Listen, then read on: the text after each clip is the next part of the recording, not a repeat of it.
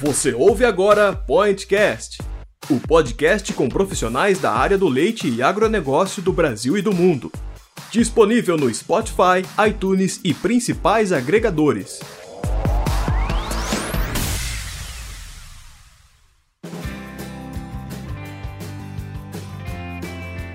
Olá, ouvinte apaixonado pelo leite.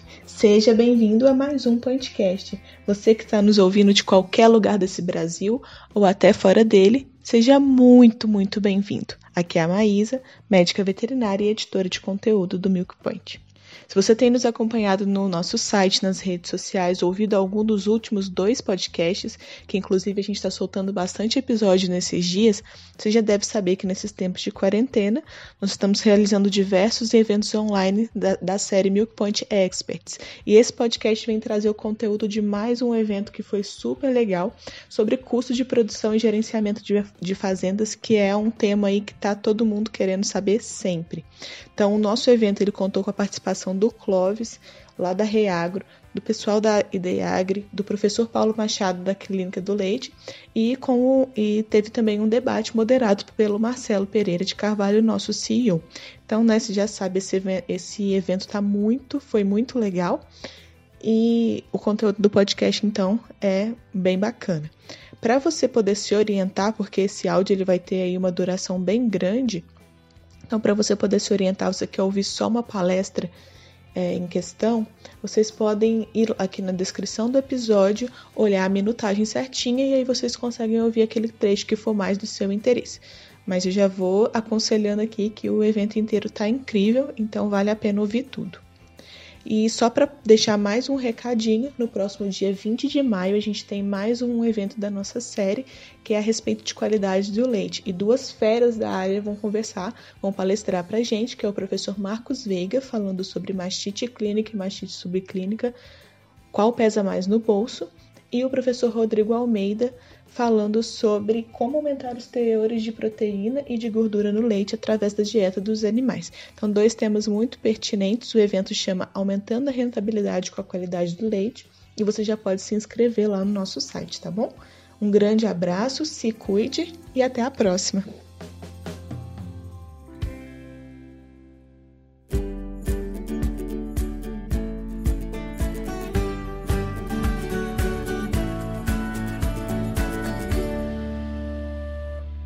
Evento de hoje, é, nós vamos falar sobre custos de produção e gerenciamento de fazendas, é, o oferecimento do IDEAGRE. Tá? É, a gente tem é, abordado muito as questões técnicas, né? então tivemos aí, é, enfim, desde o começo da, da pandemia, tivemos conversas sobre nutrição, enfim, biosseguridade, é, vamos ter sobre qualidade do leite, tivemos sobre bem-estar animal, mas tem um componente fundamental para tudo isso funcionar, que é a correta gestão, né?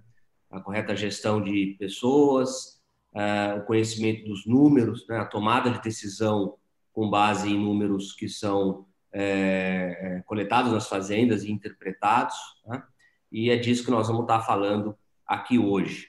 É, esse programa vai contar com o Clóvis Correia, que é diretor do Reagro, né? é, médico veterinário, enfim, tem uma atuação é, de início igual a minha, né, na nutrição animal, né, porque a gente era é, realmente nutricionista, né, Clóvis? E depois disso foi um dos fundadores do, do Reagro, que é, é um dos é, sócios aí do, do Ideagro, né? É, então vamos ter o Clóvis daqui a pouco entrando ao vivo com a gente, é, o Jonathan Silva do Ideagro, né, também falando sobre a questão da gestão de, de, números, né, gestão de indicadores e como é que a pecuária leiteira hoje está no Brasil, pelo menos no, em cima das fazendas que o IDAGRE monitora.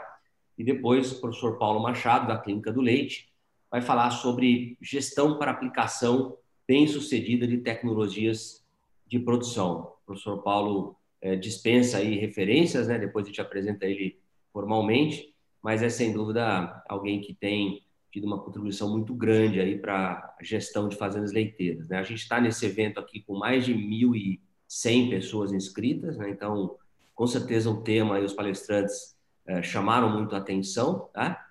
É, deixa eu só mudar de tela aqui. É, então, agradecimento ao Ilhagra, já mencionei, o Clóvis que vai ser o primeiro palestrante, né? Como ter domínio do negócio leite. Estou vendo aqui, Cláudio, essa foto sua tá meio antiga, hein? Ó, tá bem mais, tá bem mais geado agora, hein? Você tá, tá mais para o nosso lado aqui agora. É, e aí a gente vai é, depois eu vou dar uns recados aqui, a questão do tele, do WhatsApp, né? Então as perguntas podem ser feitas é, pelo WhatsApp, né? No 19 992475347 ou embaixo aí do, do, da própria tela que vocês podem fazer e a gente vai estar recebendo e esse debate vai acontecer depois das apresentações. Geralmente esses debates são muito ricos, aí permitem a gente discutir bastante coisa que foi apresentada e outros temas que vocês é, têm interesse, né? Também convido vocês para o nosso grupo no Telegram. Né? É, a gente está publicando sempre conteúdos ali, avisando, então vale a pena é, entrar no Telegram. Quem não tem o Telegram ainda vale a pena baixar, né? gratuito. É, e também já falar aqui sobre o próximo é, evento dessa série, que vai ser Aumentando a Rentabilidade com Qualidade do Leite, com o professor Marcos Veiga, Eduardo Pires e o professor Rodrigo Almeida. Uh, esse uh, como oferecimento da Beringer, que tem sido também nossa parceira nessa jornada aqui no Milk Point Experts. Então, eu vou passar a palavra para o Clóvis, dar as boas-vindas é, para ele e que a gente tenha aí, Clóvis, uma tarde muito interessante troca de informações pelo nível dos, dos participantes. Tenho certeza que vai superar as expectativas. Obrigado, boa tarde. Obrigado, Marcelo. É... Essa foto não foi eu que mandei, não, viu? Vocês pegaram uma foto antiga aí mesmo. É o seguinte, eu queria agradecer muito pela oportunidade de estar aqui. É um prazer, uma honra estar num bate-papo aí com você e com o professor Paulo. É, acho que são duas pessoas que têm uma história de grande importância com a pecuária de leite brasileira, né? O professor Paulo, eu acredito que seja talvez o, o nome mais importante em relação à gestão de, de pecuária de leite da história e da nossa pecuária. É, e você com uma história de, de, grande sucesso aí, com uma importância muito grande que o Milk Point tem nessa história inteira aí. Então, é, eu queria agradecer também ao Ideagre pelo convite. É um prazer enorme estar aqui. Eu vou compartilhar a minha tela. É, ô Lucas, eu mesmo que compartilho aqui. Bom, é, esse é um assunto que eu gosto muito, acho extremamente relevante a gente conversar sobre gestão. É um desafio que a gente tem tentado enfrentar aí nos últimos 25 anos, tentando compreender melhor os processos de gestão das fazendas de leite, para que a gente pudesse contribuir para o processo de ter um produtor mais competitivo e ganhando mais dinheiro e sendo mais sustentável. É, quando a gente pensou um pouco nessa abordagem de hoje, eu queria, eu vou falar em três segmentos diferentes. Primeiro, eu queria conversar um pouco sobre quem é o produtor de leite brasileiro e que nível de gestão ele está usando que nível de sistema de produção ele tem e tentar conversar um pouco assim. Eu acho que nós temos mais de um produtor no Brasil, mais de um perfil de produtor. Depois a gente vai conversar um pouco sobre o que, a gente acha, que a gente tem feito, o que a gente acredita que deve ser feito pelos produtores que já fizeram um dever de casa inicial de se tornar profissionais. E no final falar um pouquinho sobre o que a gente está enxergando para o futuro, quando a gente olha como, como dominar o negócio leite em termos de futuro. É, só um dado para começar a ilustrar aqui, né? É, os Estados Unidos passou por uma grande consolidação, usando os Estados Unidos aqui só como um exemplo, né? É, saindo aí de 4 milhões de produtores de leite, 4,7 milhões de produtores de leite na década de 50, indo para 650 mil na década de 70 e hoje com 30 e poucos mil produtores é, no país inteiro. E o que chama atenção é que com esses 30 e poucos mil produtores, eles produziram 99 bilhões de litros de leite no ano, o que significa uma produção de quase 8 mil quilos de leite ou litros de leite por fazenda por dia. Então, isso é um é dado que chama muita atenção, isso aconteceu em vários países do mundo, e esse dado sugere, é, não sei se, se tem algum delay na visualização de tela, esse slide ele mostra que os países vêm se consolidando, ou seja, aqui é uma taxa de diminuição do número de propriedades produtoras de leite em diferentes países, de 2002 a 2018. Então, a gente vê vários países aí que caíram 4, 5, 6% ao ano o seu número de produtores, enquanto o Brasil, lá o segundo, né, caiu 1,2%. Ou seja, esse dado sugere que o processo de consolidação do Brasil, consolidação é a redução do número de produtores e o aumento da escala média por produtor, né? É, que esse processo ele vem acontecendo lentamente no Brasil. E aí tem um dado da Embrapa aqui que ilustra isso, né? É, então, mostrando o quê? Que, segundo esse dado da Embrapa, nós teríamos mais de um milhão de produtores de leite, isso é um dado de 2017, né? Então, mais de um milhão de produtores de leite, é, desculpa, quase um milhão, 987, né? O censo 2017 fala em 1,1 1,17 milhões de produtores de leite, sendo que mais da metade deles, é, próximo da metade deles, somente comercializa leite. Mas, de qualquer forma, nos chama a atenção assim: nós temos ainda muitos produtores de leite no Brasil. É, o que eu quero dizer com isso? É que nós temos vários Brasis. Né? É, e aí eu acho. Aí aqui eu pus um, uma conclusão minha, eu tenho tentado fazer diversos exercícios para compreender quem é esse produtor e o que, que é o, o, produtor realmente relevante em termos de econômicos na cadeia de leite brasileira, né? Então, eu já tentei fazer essa conta de diversas formas, buscando dados de diferentes origens. E eu pus um dado aqui que eu acho que ele tem uma segurança, que eu acho que no máximo 100 mil fazendas produzem 90% do leite comercializado. Eu acho que são menos fazendas, mas eu pus os 100 mil aqui para usar o termo no máximo e ter alguma margem de segurança. Mas, enfim, é, o que, que eu quero dizer com isso? Existem milhares de produtores, vamos falar em 100 mil produtores de leite mais profissionais, ou seja, que realmente têm atividade de leite como atividade econômica. E mesmo que a gente admita que não é um milhão de produtores, mas que sejam 100 mil produtores, vale ainda lembrar que esses 100 mil produtores, eles produzem, eles são três vezes mais do que os produtores americanos, produzindo um terço do leite americano. Então, mostrando o quê? Que existe ainda é, um processo de consolidação a ser feito no Brasil. A gente acredita, a gente vem mapeando isso e a gente acredita que um processo de consolidação ele vai acontecer. Reforçando o que eu estou chamando de consolidação, é a redução do número de produtores e o aumento do, do volume produzido por produtor. Aí tem um dado que eu achei muito interessante aqui, é um dado da Emater do Rio Grande do Sul, mostrando de 2015 a 2019 é, uma evolução de uma redução né, de 84 mil produtores para 50 mil produtores é, que são produtores que, que comercializam leite, segundo esse dado. O que, que chama atenção aqui? Né? Uma queda de 39,7 no número de produtores, são dados da Emater Rio Grande do Sul, tá? É, com um aumento 56% no volume produzido médio por produtor. Então, esse é um dado que sinaliza esse processo de consolidação. Os dados, quando a gente olha para o top 100, né, esses dias eu fiz uma análise comparando top 100 em 2002 com top 100 em 2019, é, nós saímos, se eu não me engano, alguma coisa em torno de 7 mil litros a média dos top 100 para 20 mil litros. Então, é mais um indicador de que as fazendas estão crescendo e que o, o volume produzido por produtor deve crescer aí nos próximos anos.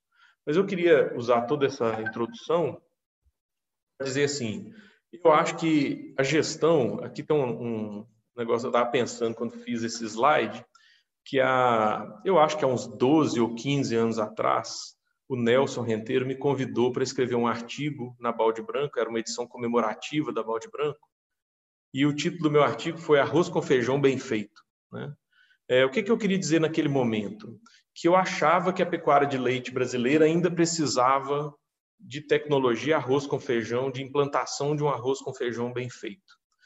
E aí, quando a gente olha 15 anos depois, aproximadamente, eu não sei exatamente a data desse artigo, eu acho que muita coisa aconteceu. Aqui, Marcelo, eu estava pensando sobre isso, a gente vai fazer uma palestra, a gente fica pensando sobre ela, né? Eu acho que mais ou menos em 93, 94, eu fui eu estudante veterinário, fui no Interleite lá em São Paulo, e o tema central do Interleite era TMR, né? era, era praticamente a introdução do conceito de dieta completa no Brasil. Né? Milhares de pessoas estavam vendo aquilo pela primeira vez, né? centenas de pessoas. Né? Enfim, eu estava pensando sobre isso. Nos últimos 25 anos, quanta tecnologia chegou e foi implantada na pecuária de leite do Brasil? Então, eu acho que já tem muita gente fazendo arroz com feijão bem feito, mas infelizmente acho que tem muita gente que ainda não teve acesso à receita do arroz com feijão. O que eu quero chegar? que eu chamo de arroz com feijão? Uma definição de sistema de produção. Então, quando a gente pensa uma fazenda que já tem conceito de sanidade, de gestão financeira mínima que seja, de reprodução, de qualidade de leite, de conforto, de controle de mastite, produção de alimento, manejo alimentar, nutrição e criação de bezerras.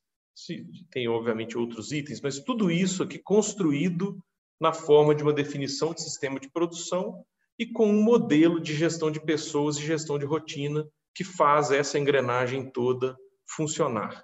Então, eu entendo que isso aqui é o arroz com feijão. E aí eu gostaria de separar é, didaticamente somente, obviamente, em dois Brasis. Eu acho que existe uma, uma separação conceitual aí. Eu acho que existe um volume de produtores que ainda não tiveram acesso ao conhecimento, infelizmente, e que por isso não fazem arroz com feijão ainda. Eu acho que ainda existem, eu fico impressionado ainda, a gente está viajando o Brasil aí, a nossa empresa trabalhando com educação e com a educação do produtor, né, e tentando levar conhecimento mesmo. E a gente vê que tem muita tecnologia que está dominada aí há 15, 20 anos e que ainda é desconhecida por muitos produtores. Então a gente entende que essa parcela dos produtores ela, ela vai ser extremamente pressionada nos próximos anos para um dos dois caminhos. Ou ela vai encontrar o caminho do conhecimento, que vai lhe dar competitividade, ele vai crescer e vai se tornar competitivo, e aí crescer não é só, obviamente não é só um conceito de tamanho, de escala, mas crescer em eficiência, crescer em competitividade, né? E vai sobreviver a esse processo de consolidação. E acho que vai ter uma grande parcela que eu uso a palavra abandono, talvez ela seja uma palavra dura, mas eu acho que ela é real. Acho que existe uma, uma fatia de produtores que está absolutamente abandonada em termos de acesso ao conhecimento e acho que se a coisa continua por aí, muitos vão sair da atividade. Eu acho que isso é esse é um funil que a gente tem que ter clareza de que ele vai acontecer. Muitos produtores devem sair da atividade, mas eu acho que é preciso a gente pensar o que pode ser feito pra, por aqueles produtores que querem e que são competentes e que estão precisando de acesso ao conhecimento para se tornarem competitivos. Eu acho que a gente tem um dever de casa a ser feito enquanto país para que a gente tenha uma cadeia é, que dê oportunidade para as pessoas, enfim, crescerem seu negócio, ter um negócio digno, digno para suas famílias, né? E ficarem no negócio. A gente tem hoje, a gente tem pensado muito sobre isso enquanto empresa. A gente tem hoje pelo menos duas ações em andamento que buscam ajudar esse produtor. É, uma delas é a questão do, do do Ideagri com o Tech Milk, né? Então a gente criou um software é, direcionado para esse produtor menor. Então é um, é um software gratuito que a gente está fazendo uma campanha agora durante esse processo aí do coronavírus. A gente vai atender mil fazendas gratuitamente, com o objetivo de ajudar esse produtor a dar passos em direção à competitividade. Além disso, a gente está desenvolvendo um produto de educação, um curso que a gente está, por enquanto, chamando de Fundamentos da Pecuária de Leite. A gente ainda não está não, não tá pronto esse projeto, mas a ideia é também fazer um produto com educação à distância para oferecer a esse produtor é, de, como uma forma de levar conhecimento fundamental, por isso que o produto chama Fundamentos, né? É, para tentar dar fundamento para ele, para que ele se torne competitivo.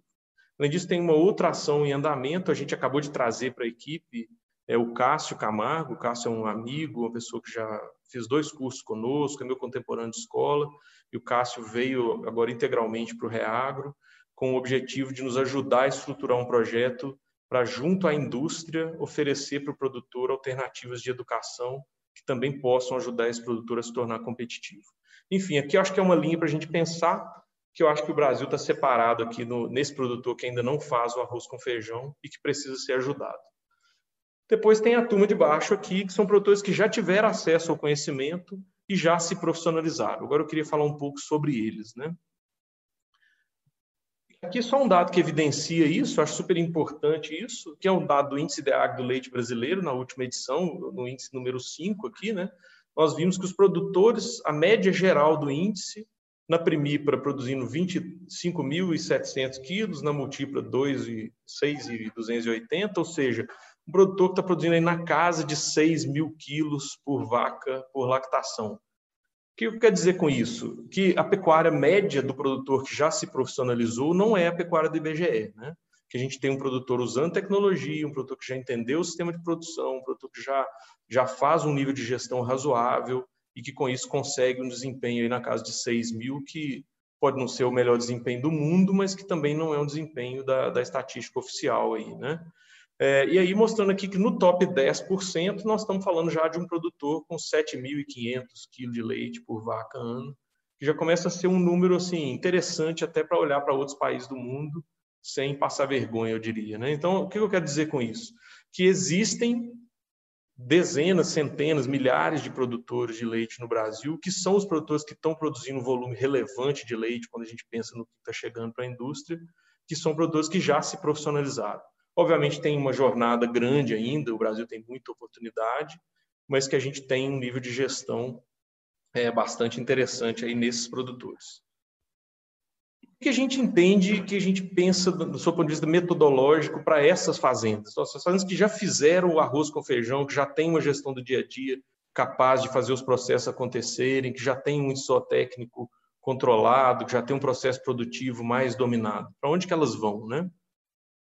A gente entende que é, que é preciso ter método, né? A gente entende que gestão passa por método. Inclusive, a gente acha que é muito importante o fato de ter método para evitar que a gente dependa do brilhantismo de um produtor, que possa ser possível fazer sucessão, que seja algo ensinável. Né? Então, a gente entende que o, o que a gente fala, o triângulo do, da sustentação da gestão, que passa por liderança, que é muito a figura do produtor, né? do, do, do líder do processo, Conhecimento técnico, que a gente acha que foi amplamente divulgado para essa turma, né? esse produtor já tem bastante conhecimento, e ferramentas gerenciais.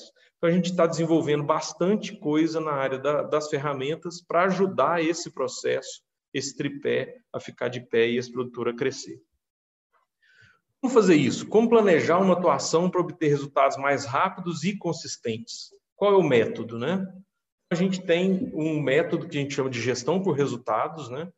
O que é a proposta? Fazer gestão a partir de dados, ou seja, tomar decisões a partir de dados. Olhar onde eu estou perdendo dinheiro, onde eu posso ganhar mais dinheiro. Eu queria ilustrar um pouco isso agora, como que a gente tem visto isso, como que a gente acredita que a gente tem feito aí nas fazendas. Né? Aqui um exemplo, chega, faz um aprofundamento na, na análise financeira de um produtor, chega aqui a um EBITDA de 4,7 centavos por litro de leite, e aí a gente faz uma análise, olhando dados reais de outros produtores, experiência acumulada em outras fazendas, e pega esse sistema de produção e vê qual é a oportunidade que ele tem. E a gente então vê é um EBITDA sendo projetado na mesma fazenda na casa de 34 centavos. O que a gente quer dizer com isso? Começando a discussão a partir do dinheiro, a gente vê uma oportunidade de crescer 20 vezes o resultado de um empreendimento. E aí nós temos que aprofundar, obviamente, isso, fazer todo o dever de casa para que isso aconteça. Falo que ganhar dinheiro no Excel é bem mais fácil que na vida real, né? Aí nós temos toda a tarefa para que isso aqui se torne real. Aí um pouco uma outra situação, tentando mostrar um pouco de metodologia, a gente vê aqui um dado onde a gente tem uma fazenda X numa reunião de checagem sendo comparada com outras cinco fazendas do mesmo sistema de produção, as top 5 de um benchmarking, né? Mostrando então para ele oportunidades. Então, um custo de alimentação que ele está com 58 centavos, o benchmark 54. Medicamento onde ele está gastando 6,8, o benchmark 2,2. E isso aqui vem para uma discussão, né, numa, numa, reunião de gestão, onde a gente vai aprofundar. Ok, e aí como que a gente vai explorar essas oportunidades? Que medidas a gente pode tomar no dia a dia para que a gente vá com os nossos números para mais, mais próximo dos indicadores de benchmark, né? Aí, seguindo a mesma lógica, digamos que a partir do dado financeiro, a gente discuta com a equipe técnica e conclua que um problema da fazenda é a ambiência. Então, aqui a gente tenta estruturar uma discussão a partir do dinheiro para avaliar se um investimento é realmente viável. Então, aqui a gente faz uma análise estimativa de dieta, qual que é o, o leite estimado, ou seja, o potencial que a dieta poderia fazer e qual que é o leite real da fazenda. E aí aqui nessa situação, uma proposta de que a ambiência seja o que está limitando a expressão do potencial dessas vacas. A gente faz uma discussão trazendo para os dados da fazenda e mostra, poxa, a gente pode estar tá perdendo 90 mil reais por mês de receita em função da falta de conforto dos animais. E aí toda uma análise sendo feita para discutir uma potencial viabilidade de um investimento. Né?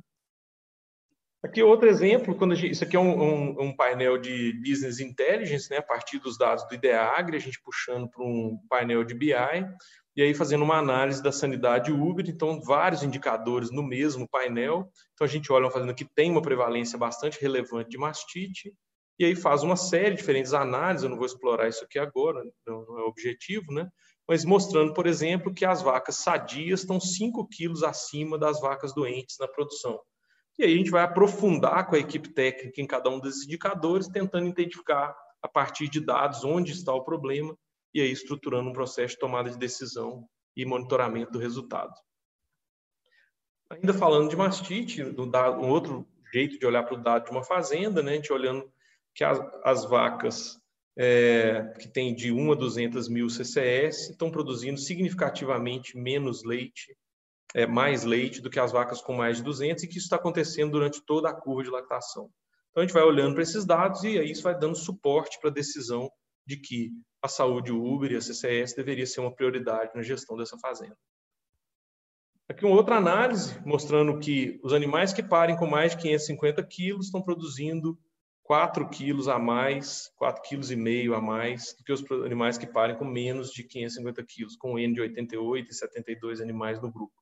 O que, que é isso aqui? Um dado que traz para uma discussão com o produtor a relevância de se trabalhar o peso ao parto, e aí vamos tomar uma série de medidas e vamos monitorar o resultado disso aí.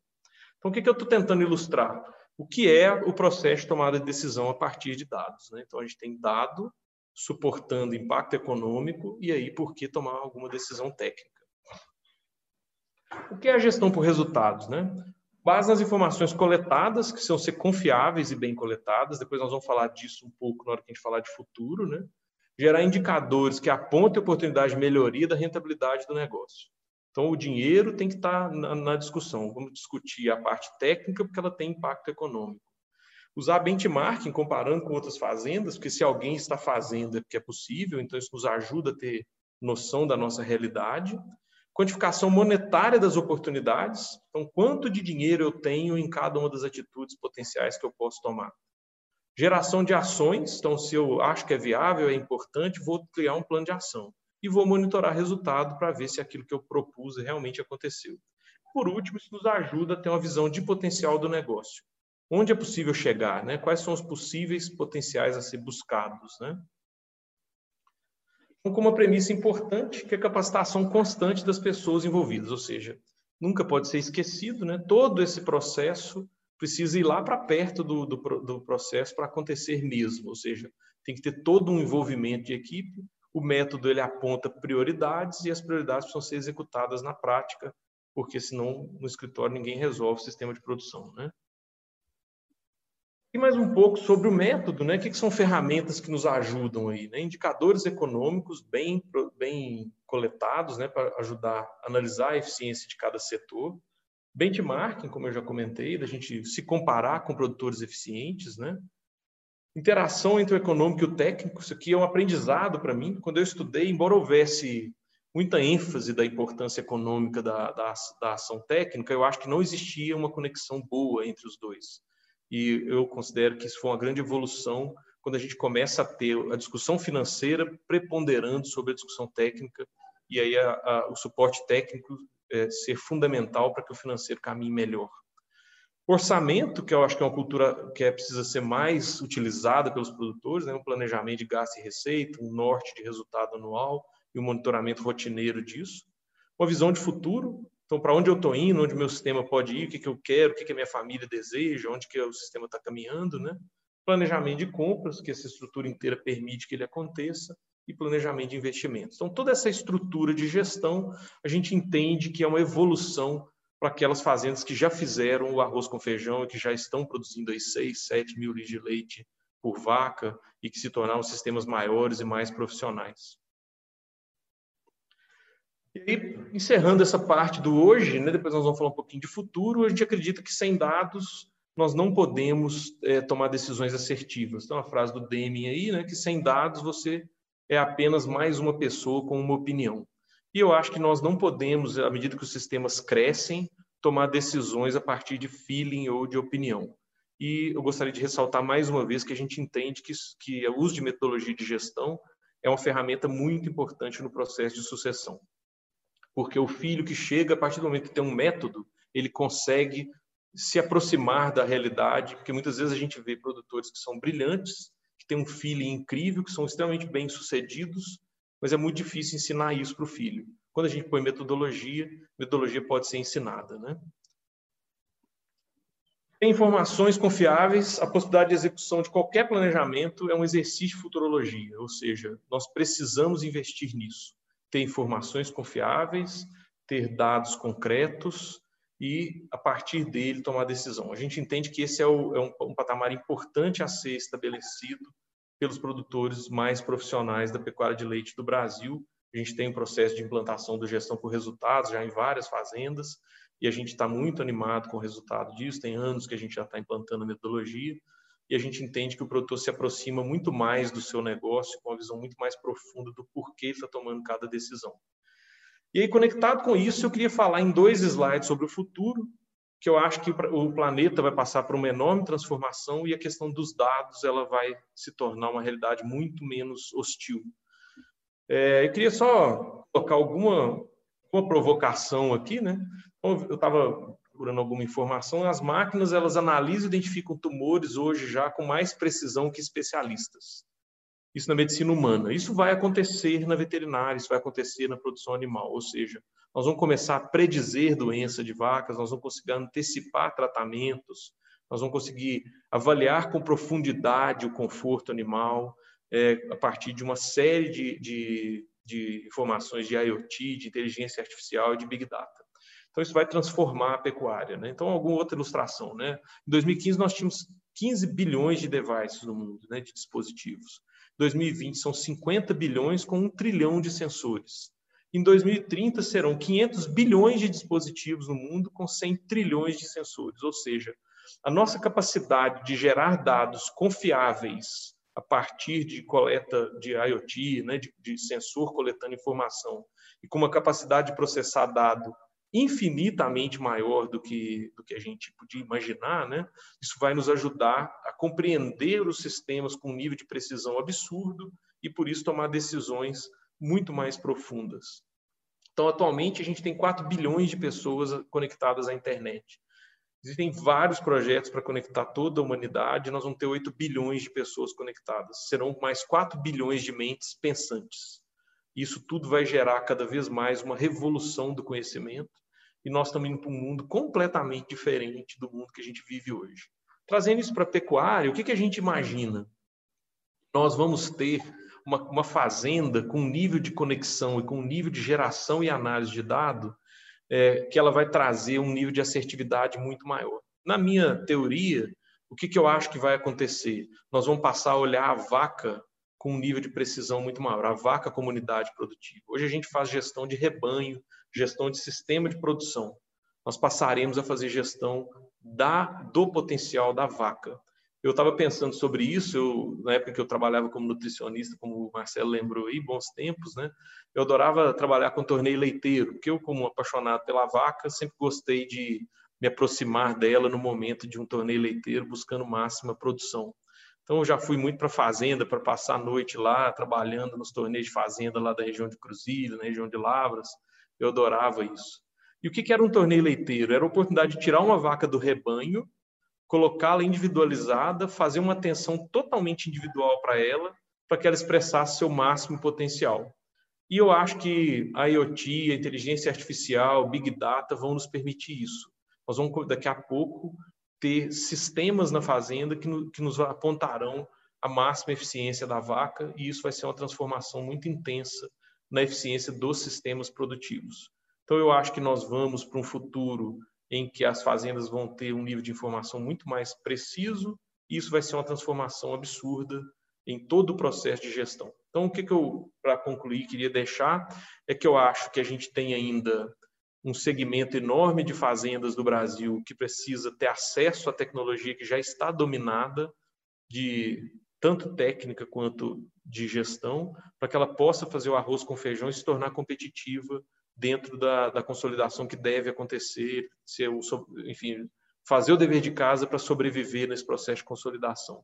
Existe um segmento de produtores que já estão com isso resolvido, já são empresários, já estão produzindo com um nível de eficiência bem maior e que a gente entende que a implantação de um processo de gestão a partir de dados é o passo a ser dado. Muitos já estão fazendo isso, obviamente, para que eles tomem decisões mais assertivas e sejam cada vez mais competitivos. E por último, que a gente acredita num futuro com uma grande transformação, e aí o futuro eu acho que ele está depois da manhã, ele é muito rápido, porque as coisas estão mudando a uma velocidade absurda, para fazendas que são realmente vão estar muito conectadas e vão ter um processo de tomada de decisão mais amparado por tecnologia e com um nível de acerto muito maior. É isso, gostaria de agradecer muito pela oportunidade de estar aqui, vamos estar de daqui a pouco juntos aí para bater papo e conversar sobre essas visões, eu estou totalmente à disposição e foi um grande prazer falar com vocês. Obrigado, Clóvis. É, excelentes provocações aí. Acho que tem muito material para a gente depois debater, né? É, eu tenho falado que, que a pecuária de leite é a atividade que vai passar pela maior transformação tecnológica e de gestão né, do agro brasileiro. É, primeiro pelo volume né, de, de recursos, né, de, de valores que ela gera, né? Quer dizer, é uma cadeia grande, uma cadeia com muita gente é uma cadeia que é, ainda tem muito para melhorar, né? Até os exemplos que você colocou aí, né? É, se a gente pegar soja, enfim, é, frango, suínos, tal, é, os gaps são são muito menores porque o nível já está na média muito mais alto, né? E é, a grande questão, de fato, né? Acho que pegando um pouco do que você colocou, é essa questão do fosso entre aqueles que estão acompanhando, já estão lá na frente, já estão no mundo 4.0, já estão olhando para essas tecnologias novas e aquele que não, não, fez o feijão com arroz ainda. Né? Acho que aí tem um gap relevante. Acho que tem essa questão do papel do técnico também nesse novo mundo, né? É, que vai mudar, porque o técnico ele tem a prerrogativa de saber, pelo menos achar que sabe as coisas e ajuda o produtor a, né, é, a melhorar, né? Você começa a ter substituição do papel do técnico por sensores, etc, etc. O técnico vai ter que se é, se renovar também, se recriar e, e, ninguém sabe exatamente qual vai ser esse papel né, é, no futuro, né? É, acho que esse processo que a gente está vivendo é uma espécie de invenção do microscópio, né? Quer dizer, antes de você inventar o microscópio, você não via, você não, não via nada, não acreditava em nada que você não via olho nu. Né? É, acho que com essa a questão das novas tecnologias, da informação individualizada do animal, da cultura, né? Onde você vai saber realmente, é, você vai aprender o mundo como ele, é, como ele realmente é. Né? A gente vive num mundo por aproximação. Né? A partir do que você consegue identificar, né, saber exatamente o que está acontecendo, você passa do mundo para aproximação para um mundo é, em que você monitora as informações reais. Né? Então, é, é, um começo de processo, né? É como se fosse a invenção do microscópio, muita coisa a gente vai começar a descobrir, coisas que a gente nem sabe, nem imagina, e vai começar a descobrir a partir desse, desse momento. Né? Então, acho que tem elementos interessantes aí para a gente depois é, é, discutir debater. Né? te aguardo aí daqui a pouquinho, né? E a gente vai passar agora o vídeo do, do preparado pelo Jonathan Silva, do IDEAGRE, né? É, que é o Índice IDEAGRE do Leite Brasileiro, uma nova forma de avaliação do desempenho do setor leiteiro no país. Acho que é um trabalho muito interessante, muito importante, porque está conseguindo juntar informações técnicas, né, que estão sendo compiladas já há bastante tempo, com informações é, econômicas e, e, com isso também ajudar uh, a mostrar o que, que aqueles que são os, uh, os melhores, estão uh, obtendo resultado. Né? Então, acho que é um trabalho realmente muito interessante que está dando luz uh, numa pecuária de leite que tem uma escassez de dados. Né? A gente, às vezes, discute muita coisa há 20 anos, qual é o melhor sistema de produção, né? qual que é o custo do leite, etc, etc. E a gente tem dificuldade de saber quantos produtores a gente tem no Brasil. Então, as informações eh, levantadas né, eh, por serviços como esse são muito importantes para ajudar a dar luz aí para o nosso setor. Tá? Tem um recado aqui. Ok. É, podemos colocar o vídeo. Leite é vida. Acreditamos nisso e, por esse motivo, trabalhamos para tornar as fazendas produtoras de leite cada vez mais produtivas e sustentáveis. Apoiamos o setor do leite em várias frentes que vão além do nosso produto. Software de gestão que é utilizado pela maioria absoluta dos top 100 produtores de leite do Brasil apoiamos a campanha Beba Mais Leite, escrevemos artigos técnicos e analíticos sobre a produção nacional, patrocinamos seminários e webinars sobre o setor, com o IILB, o Índice IDEAGRE do Leite Brasileiro, criamos 12 indicadores de performance inéditos e detalhados por perfil de rebanho e premiamos produtores que se destacam por sua excelência produtiva. Agora, criamos o TechMilk, um software básico com indicadores zootécnicos e relatórios para fazendas que possuem até 200 animais com até 100 vacas. A ferramenta terá uso gratuito até dezembro de 2020 e também permitirá a participação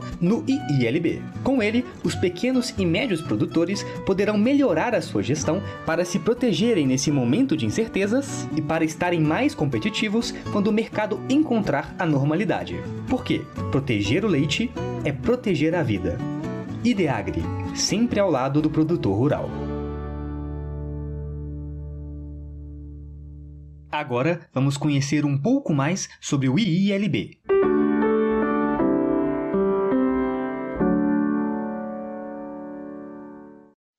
Estudos mostram que o Brasil produz cerca de 7% de todo o leite do mundo, sendo o quarto produtor de leite geral. Essa cadeia produtiva de leite é composta pelas cinco regiões do Brasil, que por sua vez são compostas por 5.570 municípios, dos quais 5.504 produzem leite. É claro que com essa grande quantidade de produtores, informações valiosas ficavam dispersas e muitas vezes inacessíveis, o que tornava necessária a utilização de indicadores criados a partir de bases de outros países. Imagine poder visualizar essas informações, sejam elas relacionadas relacionadas com produção, reprodução ou recria através de poucos cliques. Ou melhor, imagine ter um índice onde você possa avaliar o desempenho e eficiência do país, das regiões e até mesmo de sua propriedade. O Índice de Agri do Leite Brasileiro apresenta justamente essa oportunidade.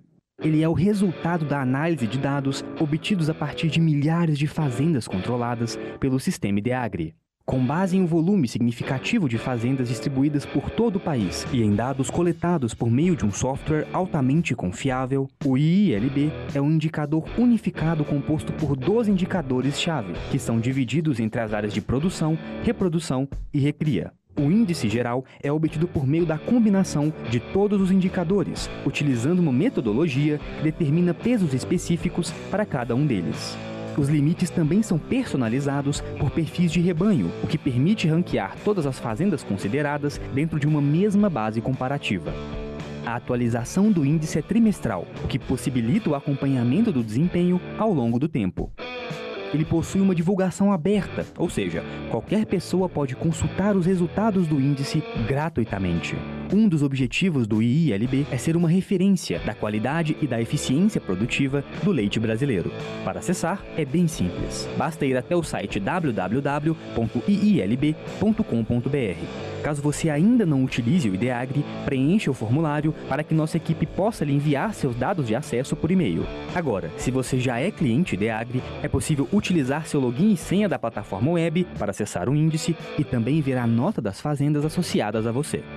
As notas de cada fazenda são sigilosas, ficando disponíveis apenas para os usuários que possuem a fazenda associada ao seu cadastro. Podemos dividir o índice em cinco partes. Inicialmente, temos o índice geral, composto pelas notas por região, as notas divididas pelo perfil do rebanho e a nota geral do Brasil. A nota específica das fazendas associadas ao cadastro do usuário podem ser vistas no final da página. A segunda parte é composta pelos painéis de indicadores, que trazem informações sobre produção, reprodução e recria, separados por perfis de rebanho. Na página do índice, também especificamos a quantidade de matrizes por região e por perfil. Nas opções relacionadas com os indicadores, temos detalhadamente as informações sobre cada um deles, com duas formas de análise: dispersão geral no período e análise mensal geral. Para facilitar a compreensão da nota e das análises realizadas, também temos os parâmetros que indicam o peso de cada índice na nota final e as informações gerais, que especificam as fórmulas utilizadas. O índice de agri do leite brasileiro chega para mudar a forma como toda a cadeia produtora do leite no Brasil promove a avaliação do desempenho do setor no país, permitindo uma análise mais realista, o que possibilita o desenvolvimento de estratégias mais sólidas e seguras. Ele oferece, a cada três meses, uma referência inédita no segmento do leite, sendo uma fonte de conhecimento inigualável para todos os elos da cadeia produtiva do leite brasileiro. Não deixe de visualizar as atualizações trimestrais para acompanhar o desempenho do país ao longo das edições. O que você acha de participar dessa revolução com a gente?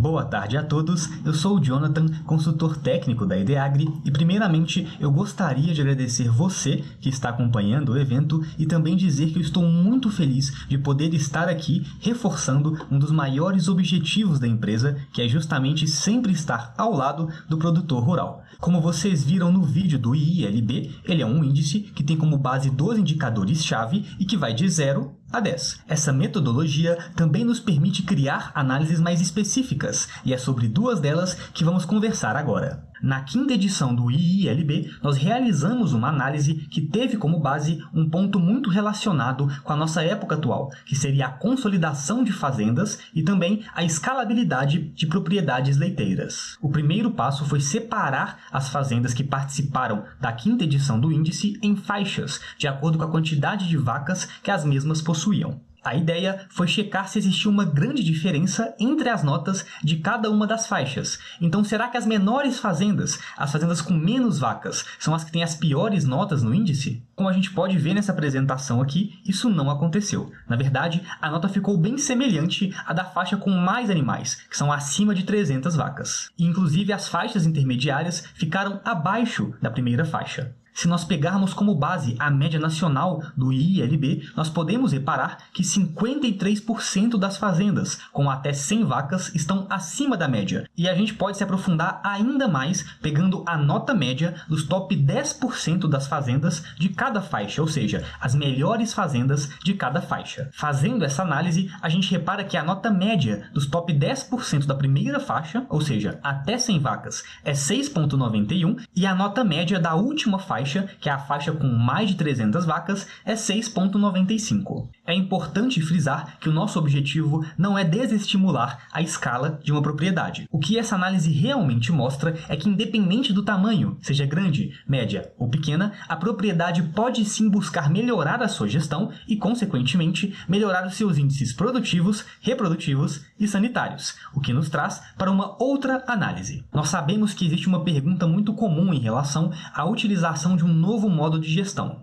Será que isso realmente vai melhorar o desempenho da minha propriedade? Bom, nós sabemos que toda propriedade tem a sua realidade. Porém, o que eu quero mostrar para vocês hoje aqui é uma análise de evolução. Nós separamos algumas fazendas que iniciaram a utilização do sistema Ideagri em 2016 e acompanhamos elas por três anos, 2017, 2018 e 2019. A ideia é ver a porcentagem de fazendas que melhoraram após a implantação de um sistema de gestão. Como mostra a análise, na pontuação geral, elas melhoraram em 11% e em relação ao desempenho, 7 em cada 10 fazendas melhoraram sua pontuação ao decorrer dos 3 anos observados. Nós sabemos que existem muitos fatores sobre os quais o produtor não tem controle. Nós podemos falar da cadeia para cima, por exemplo, o preço dos insumos, ou então da cadeia para baixo, citando como exemplo o preço do leite mas usando como base a experiência da Ideagri em trabalhar com milhares de produtores e com propriedades de vários portes diferentes, nós percebemos que se você se preocupar com o seu controle como a eficiência produtiva, reprodutiva e sanitária, você estará mais preparado e terá sim mais chances de ter sucesso na atividade. Dos 12 indicadores que compõem o ILB, em 9, nós conseguimos notar uma quantidade significativa de fazendas que melhoraram tais índices após a implantação de um sistema de gestão. Citando alguns exemplos, 60% das fazendas melhoraram a sua taxa de prenhez, que é um índice muito importante, e 70% melhoraram a sua precocidade. É importante ressaltar que o nosso objetivo não é, de forma alguma, negligenciar a importância da ação das pessoas na gestão de uma propriedade. Muito pelo contrário, o objetivo é mostrar que, com o apoio de ferramentas adequadas, os técnicos e produtores podem identificar os pontos que precisam de atenção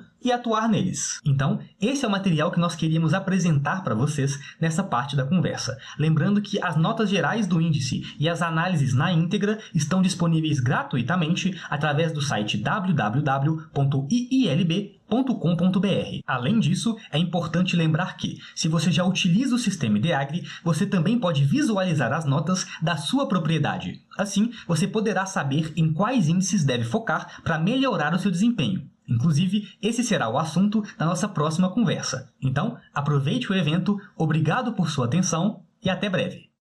Muito bom.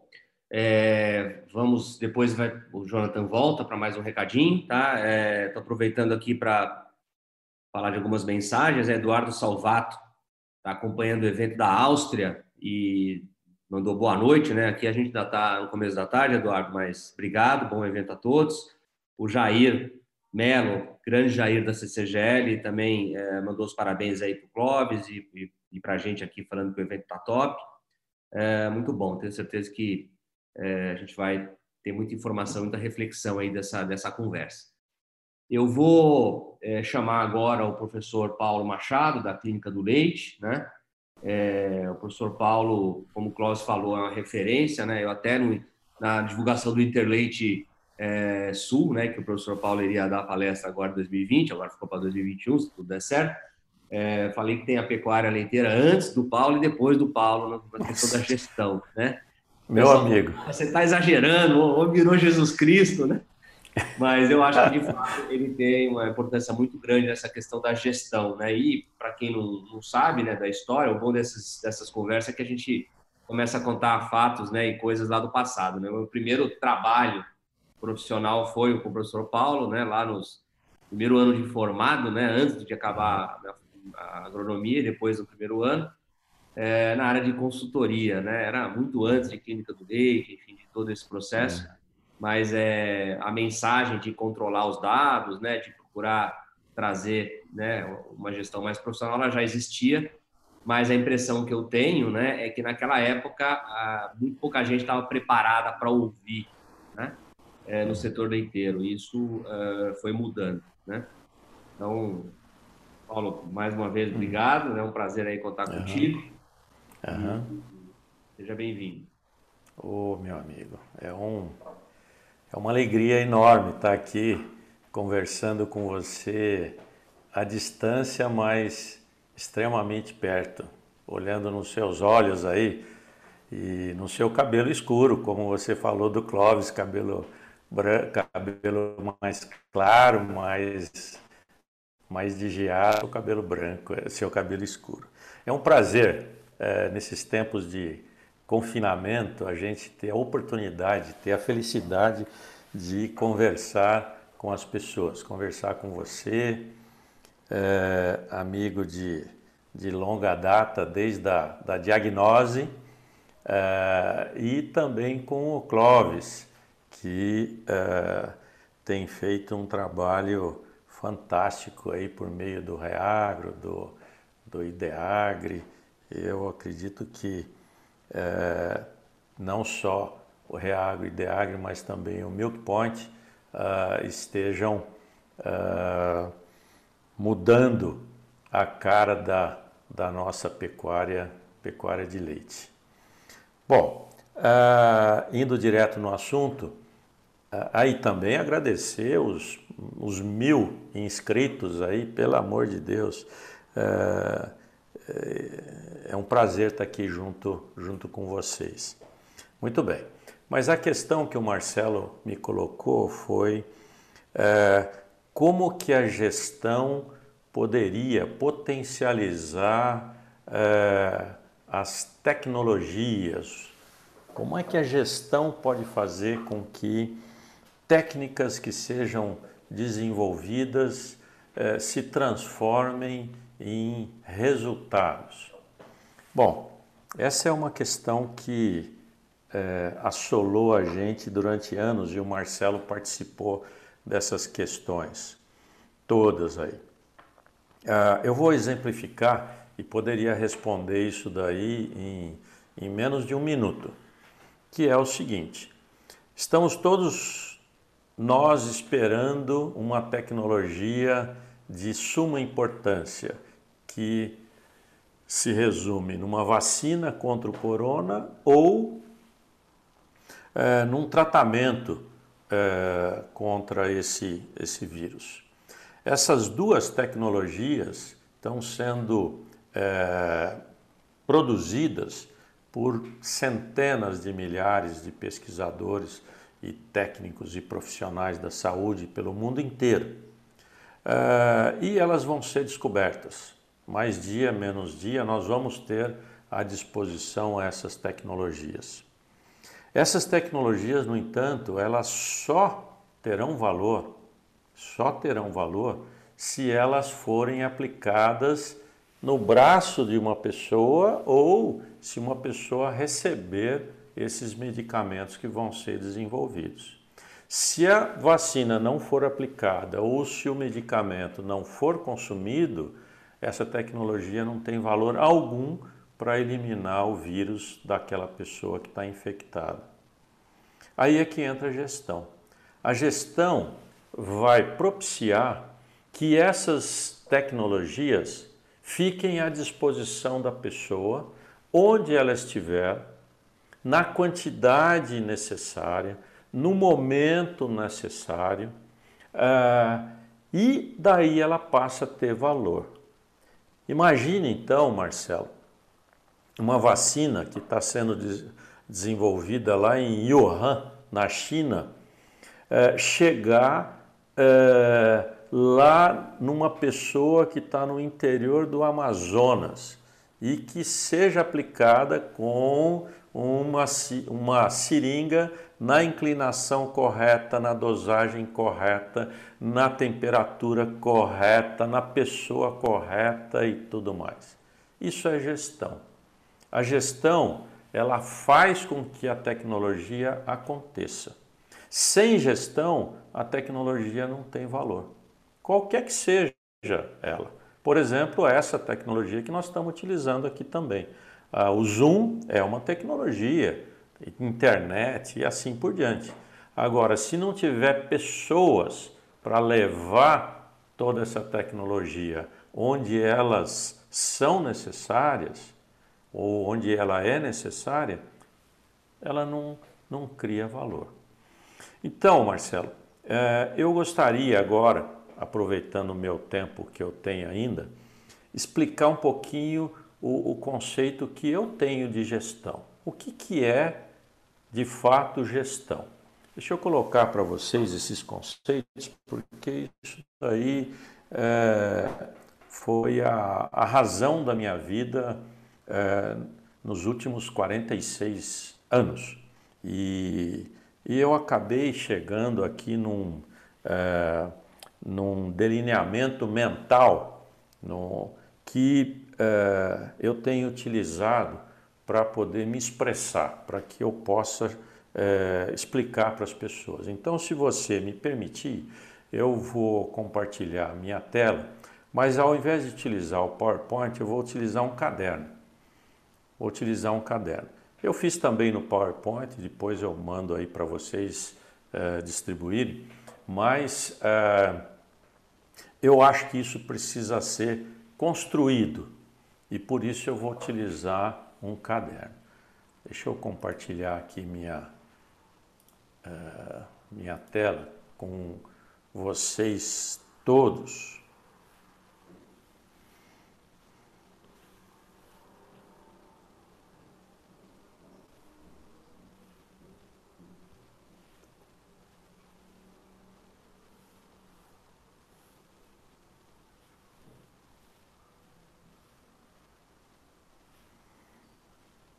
Muito bem. Uh, Lucas, minha tela está compartilhada aí, meu amigo? O Lucas não está. Ô Paulo, está tá compartilhado assim, correto? Tá, muito obrigado, Marcelo. Então vamos lá, pessoal. O, o, o que eu coloquei para vocês é que a gente precisa ter resultados que a gente chama de ideais. Esses resultados ideais, eles são justamente, eu vou utilizar aqui a, a, a vacina do corona, uh, mas poderia utilizar qualquer resultado. Uh, esses resultados ideais, eles é, são justamente a vacina sendo aplicada na pessoa certa, na hora certa, na quantidade certa, na temperatura certa e assim por diante. Isso é um resultado ideal. Esses resultados ideais, eles interessam para algumas é, pessoas, para pessoas. E uma das pessoas é justamente o paciente aí dessa, é, dessa dessa vacina. Uh, outro interessado nesse negócio, uh, pensando, eu vou pular de exemplos para que a gente possa uh, encaixar a pecuária de leite, à medida que eu for falando, eu vou falando mais da pecuária de leite, que é o público nosso.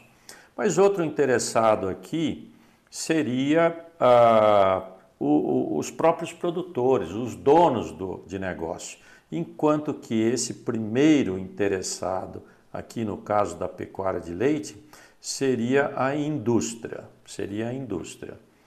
Um outro interessado no negócio importante é, seriam os funcionários daquela, daquela empresa. E o quarto interessado é a sociedade, são, é, é o governo, é a comunidade onde aquele negócio está inserido. Cada um desses interessados tem necessidades diferentes. Tem necessidades diferentes. E os resultados que o negócio onde a gente está é, estão entregando precisam atender essas necessidades desses diferentes indivíduos aqui. Se um deles, um que seja, não for atendido, esse negócio não sobrevive, ele não se perpetua.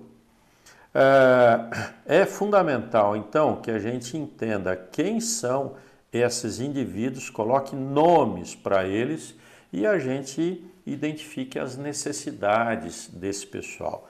Isso em gestão é chamado de valor. É o que a gente está, o que esse negócio está criando de valor para as pessoas interessadas naqueles resultados, naqueles produtos daquele, daquele negócio. Muito bem, para que a gente tenha resultados, uma das coisas que nós precisamos ter disponível é justamente tecnologia. É a tecnologia. A tecnologia, pessoal, ela permite que a gente tenha esses resultados ela auxilia, ela facilita uh, os trabalhos para que a gente consiga ter esse resultado. Nós podemos citar aí várias tecnologias, por exemplo, IATF. IATF é uma tecnologia que ela facilita a observação de cio e com isso a gente tem a oportunidade de ter mais, mais leite. Uh, softwares são tecnologias. Uh, ah, e assim por diante, assim por diante, para que eu não use muito meu, meu tempo. Mas não é só tecnologia. Além disso, nós precisamos ter terra, eventualmente, nós precisamos ter máquinas, nós precisamos ter equipamentos, nós precisamos ter animais. Sem esses outros meios, a gente não consegue ter resultados ideais. Além disso, um outro meio que é importante e fundamental é dinheiro. Sem dinheiro, a gente não tem resultados ideais. Nós precisamos dele. E dinheiro é um meio, dinheiro não é um fim. Dinheiro é um meio para se ter resultados ideais e se a gente entender bem o negócio, ele pode retornar eh, em maior quantidade para as nossas mãos, ou dependendo do negócio, ele pode simplesmente pagar os custos eh, de produção, como é o caso de entidades sem fins lucrativos. Mas dinheiro é uma outra coisa importante, é um outro meio eh, fundamental. Eh, conhecimento também é um meio, é um meio, não é o fim. A gente precisa ter conhecimento para ter esses resultados ideais. Se a gente somar tudo isso, a gente pode chamar isso tudo aqui de meios, são meios de produção. eles são importantes, mas não são suficientes. Não são suficientes. Existe uma outra, um outro fator nessa equação de produção de resultados ideais que precisa ser considerado. E aqui é que entram as pessoas. As pessoas. As pessoas somadas aos meios têm condições de entregar resultados ideais. Só que as pessoas, elas precisam ser capacitadas, ter competência para utilizar os meios. Se elas não tiverem competência para utilizar os meios, os meios também não servem para nada. Nós não vamos ter os resultados ideais. E o que a gente acredita que as pessoas precisam é, saber e dominar para poder bem utilizar os meios são coisas do tipo seguinte: clareza. Elas precisam ter clareza do que elas têm de fazer. Elas precisam ter clareza do porquê elas estão fazendo o que elas estão fazendo. Elas precisam ter clareza de como fazer as coisas que elas estão fazendo. Elas precisam ter clareza de para quem que elas estão fazendo as coisas que elas estão fazendo. Se elas não tiverem essas, essa clareza, elas não vão utilizar bem os meios. Elas podem até utilizar sob pressão, pressão de salário, pressão de bonificação, pressão de fiscalização, de câmeras e tudo mais. Nada disso, nada disso, pessoal, meus amigos, nada disso faz com que a pessoa faça isso porque ela quer. Ela faz porque ela é obrigada, porque está se colocando uma cenourinha na frente dela. Então nós precisamos dar clareza para ela para que ela queira fazer. Mas também isso sozinho não é suficiente. Nós precisamos de alguma maneira fazer com que ela foque, ela tenha foco. Ter foco, pessoal, é ela fazer o que ela tem de ser feito direito, como foi combinado com ela da primeira vez. Ela não pode empurrar erro para frente. Ela não pode não limpar o teto da vaca como foi combinado. Ela não pode não inseminar a vaca como foi combinado, não colocar a comida no coxo como foi combinado. Isso é ter foco, ela focar no que ela está fazendo para que ela de fato entregue, entregue o que foi é, combinado para ela entregar. A outra coisa que é fundamental é disciplina. Se ela não fizer o que foi combinado, focando e com disciplina, ou seja, repetir aquilo lá um milhão de vezes, também não se vai ter resultados ideais.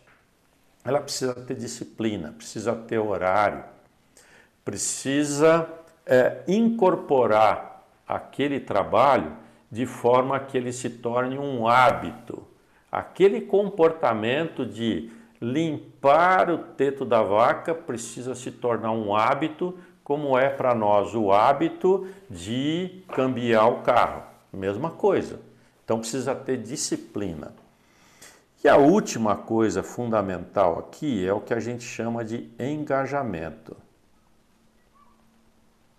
As pessoas precisam se engajar. E para que elas se engajem, nós precisamos entender as suas necessidades básicas e precisamos, além de proporcionar as necessidades básicas, que são, que são questões de é, necessidades fisiológicas, financeiras, de educação, de educação de filhos, também necessidades de segurança no trabalho, a segurança de salário, segurança de emprego, mas nós precisamos é, atender três quesitos mais. Um deles é as, ou, é a necessidade social, que envolve uma série de coisas, a necessidade de, é, de é, autorrealização, que envolve também uma série de coisas, e a necessidade de reconhecimento. São três necessidades importantes que todos nós temos, que o líder, e o líder aqui eu vou chamar de dono, gerente e supervisor. Essas três figuras precisam compreender claramente. Isso tudo aqui, pessoal, compõe um sistema de gestão. Então, sistema de gestão, pessoal, sistema de gestão é fazer com que as pessoas façam o que foi combinado, procurando melhorar sempre porque elas querem. Isso é o sistema de gestão. Isso é sistema de gestão. A gente não gerencia as pessoas, a gente gerencia os processos que as pessoas têm de executar. Só que para que elas executem esses processos, o sistema de gestão precisa conferir clareza a todos. Para onde se vai? Clareza, é, clareza não, desculpa pessoal. Precisa é, é, ensinar as pessoas a terem foco e dar condições para que elas tenham foco. Precisa ensinar disciplina, ensinar o que é hábito, precisa é, entender como que a gente faz com que as pessoas tenham hábito e precisa saber também se relacionar com as pessoas. O sistema de gestão, ele soma tudo isso daqui. Se a gente conseguir isso daí, nós vamos ter pessoas, então, é, utilizando os meios que estão aqui embaixo, utilizando os meios com eficiência, senão os meios não têm não tem serventia alguma. Qualquer que seja o meio, pode ser o me melhor protocolo de IATF, melhor do mundo. Sem pessoas que apliquem os, os produtos na vaca certa, na hora certa e assim por diante, sem que se faça uma correta inseminação, a vaca não vai emprenhar e com isso a gente não tem é, nenhum resultado, nenhum valor extraído daquela tecnologia. Muito bem, visto isso, Marcelo, eu gostaria de falar um pouco mais agora sobre o sistema de gest... um sistema de gestão. E eu vou colocar para vocês aqui não um sistema de gestão, um modelo de um sistema de gestão. Porque cada fazenda tem o seu sistema de gestão. Cada fazenda tem o seu sistema de gestão. Não existe um sistema de gestão que possa ser replicado entre fazendas. Isso é básico para a gente entender. Entender comportamento de pessoas, comportamento do dono e assim por diante. Então, cada fazenda vai criar o seu sistema de gestão. Só que ela pode criar a partir de um modelo. E o que eu vou dar para vocês aqui, meus amigos, é um modelo de gestão que nasceu é, por volta de 1920, mais ou menos. Ou seja, há 100 anos. Há 100 anos. E inúmeras pessoas foram fundamentais na criação desse modelo como, eu, como foi o caso de Taylor, como foi o caso de Ford, depois o Taishi Ono, depois Shigeo Shingo, o professor Demi, como o Clóvis mencionou, uh, e uh, mais recentemente, na década de. Uh, fin, nos anos finais de 80, o Stephen Covey, que teve uma participação incrível, incrível na criação desse modelo gerencial. E eu caí em contato com esse negócio por volta de 1990, que eu comecei a ser apresentado para isso daí. Ou seja, já faz 30 anos. Até então, meu foco era é, tecnologia, pura e simplesmente, minha área básica é nutrição e qualidade de leite. É, quanto aos aspectos de tecnologia, né? eu fui formado nessa área, mas eu via que os conhecimentos que eu tinha de tecnologia não se transformavam em resultados e tinha de ter alguma outra coisa. E essa alguma outra coisa eu fui procurar nesse pessoal todo. E nós começamos a adaptar todos esses conceitos que esse pessoal foi criando ao longo de 100 anos para a agropecuária, para a agropecuária. Esse pessoal trabalhou por excelência na indústria automobilística, mais recentemente na indústria de saúde, eh, mais recentemente ainda na indústria de educação e no agro eh, existem eh, umas três, quatro pessoas no mundo que estão iniciando o trabalho nessa área. Hoje mesmo teve um, um, um workshop sobre isso com o pessoal da é, da Dinamarca e da Alemanha, principalmente. principalmente. É, isso está começando. Nós começamos por volta de 1990, há bastante tempo, e erramos muito. Estava conversando com o Marcelo aí no começo. Nossa, nós erramos muito. Nós já implantamos isso em mais de é, 500 fazendas e já capacitamos mais de 3 mil pessoas nesse modelo. Mas o que eu vou apresentar para vocês é o, o, o estado da arte hoje, ou seja, é o que a gente entende hoje. Isso não é garantia que vai ser o que nós vamos estar falando amanhã, porque a gente está aprendendo muito com isso daí. E isso é resultado não só desse pessoal eh, que eu mencionei, desses pesquisadores anteriormente, desse, desse pessoal que ajudou a construir essa história, mas também dessas 3 mil pessoas, principalmente o pessoal da Frísia, que contribuiu tremendamente nesse trabalho. Lá na Frísia já são mais de 400 fazendas com esse modelo. Muito bem, esse modelo, então, meus amigos, ele tem é, alguns componentes básicos. Um deles é entendimento do negócio. Nós precisamos entender o negócio, entender quem é o cliente, entender é, o, que, que, é, o que, que ele faz com o nosso produto, entender quais são as dificuldades que ele tem para é, executar o negócio dele, quais seriam os benefícios que ele teria com o nosso, é, com o nosso é, produto ou serviço no caso de um consultor, isso é válido. Esse modelo é válido para consultorias, para consultor individual ou em grupo, mesma coisa.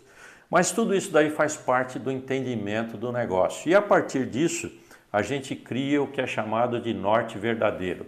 Norte verdadeiro é composto de propósito, de missão e de visão. São três coisas que a pessoa precisa é, ter clara, ter clara para o seu negócio. Eu não vou estender muito porque eu não tenho tempo. Isso daí constitui ah, o que eu roubei aqui da Toyota, da Toyota, o telhado da casinha. A Toyota tem um modelo de negócio também dentro de uma casinha e nós colocamos o nosso modelo dentro dessa casinha também. Isso é, é o telhado. É, como um dos pilares, nós temos a organização do trabalho. Organização do trabalho é a gente entender que tudo faz parte de um sistema, que o sistema é composto, é composto por subsistemas. Por exemplo, o subsistema de ordenha. E que esse subsistema de ordenha tem clientes internos e externos um cliente importante do subsistema de ordenha é justamente a indústria. O outro cliente importante são as vacas, e a pessoa precisa entender isso daí para entender o que é valor para esses clientes e daí ele organiza os processos para entregar esse valor. Então, isso daqui é um dos pilares da casinha. Um outro pilar da casinha é fazer com que as coisas andem. É a gestão da rotina do dia a dia. A gestão da rotina do dia a dia. Aqui é a gente é, acompanhar as pessoas, a gente identificar as pedras no caminho é, do trabalho dessa pessoa, que, é, que são justamente as anomalias. É a gente identificar desperdícios, a pessoa precisa aprender o que é desperdício e aprender a enxergar e tirar desperdícios dos processos. Para isso daí tem uma série de coisas que elas têm de aprender para que elas façam a rotina direito. E a gente precisa dar suporte para elas, acompanhando o trabalho, fazendo reuniões diárias, fazendo perambulação para poder ajudar e capacitar as pessoas na execução das suas, das suas tarefas. No centro da casinha, na sala de estar, a gente coloca duas coisas. Uma é a gente olhar o presente para que a gente possa fazer melhoria contínua. Para isso daqui, as pessoas precisam aprender a solucionar problemas e precisa solucionar problemas com método, com método. O método que a gente usa é o mesmo método de se fazer um trabalho científico, sabe? A gente pegou o, o PDSA do Deming, não é PDCA, não é PDC, esse C não é correto. O correto é S, PDSA do Deming, e transformou no FCA.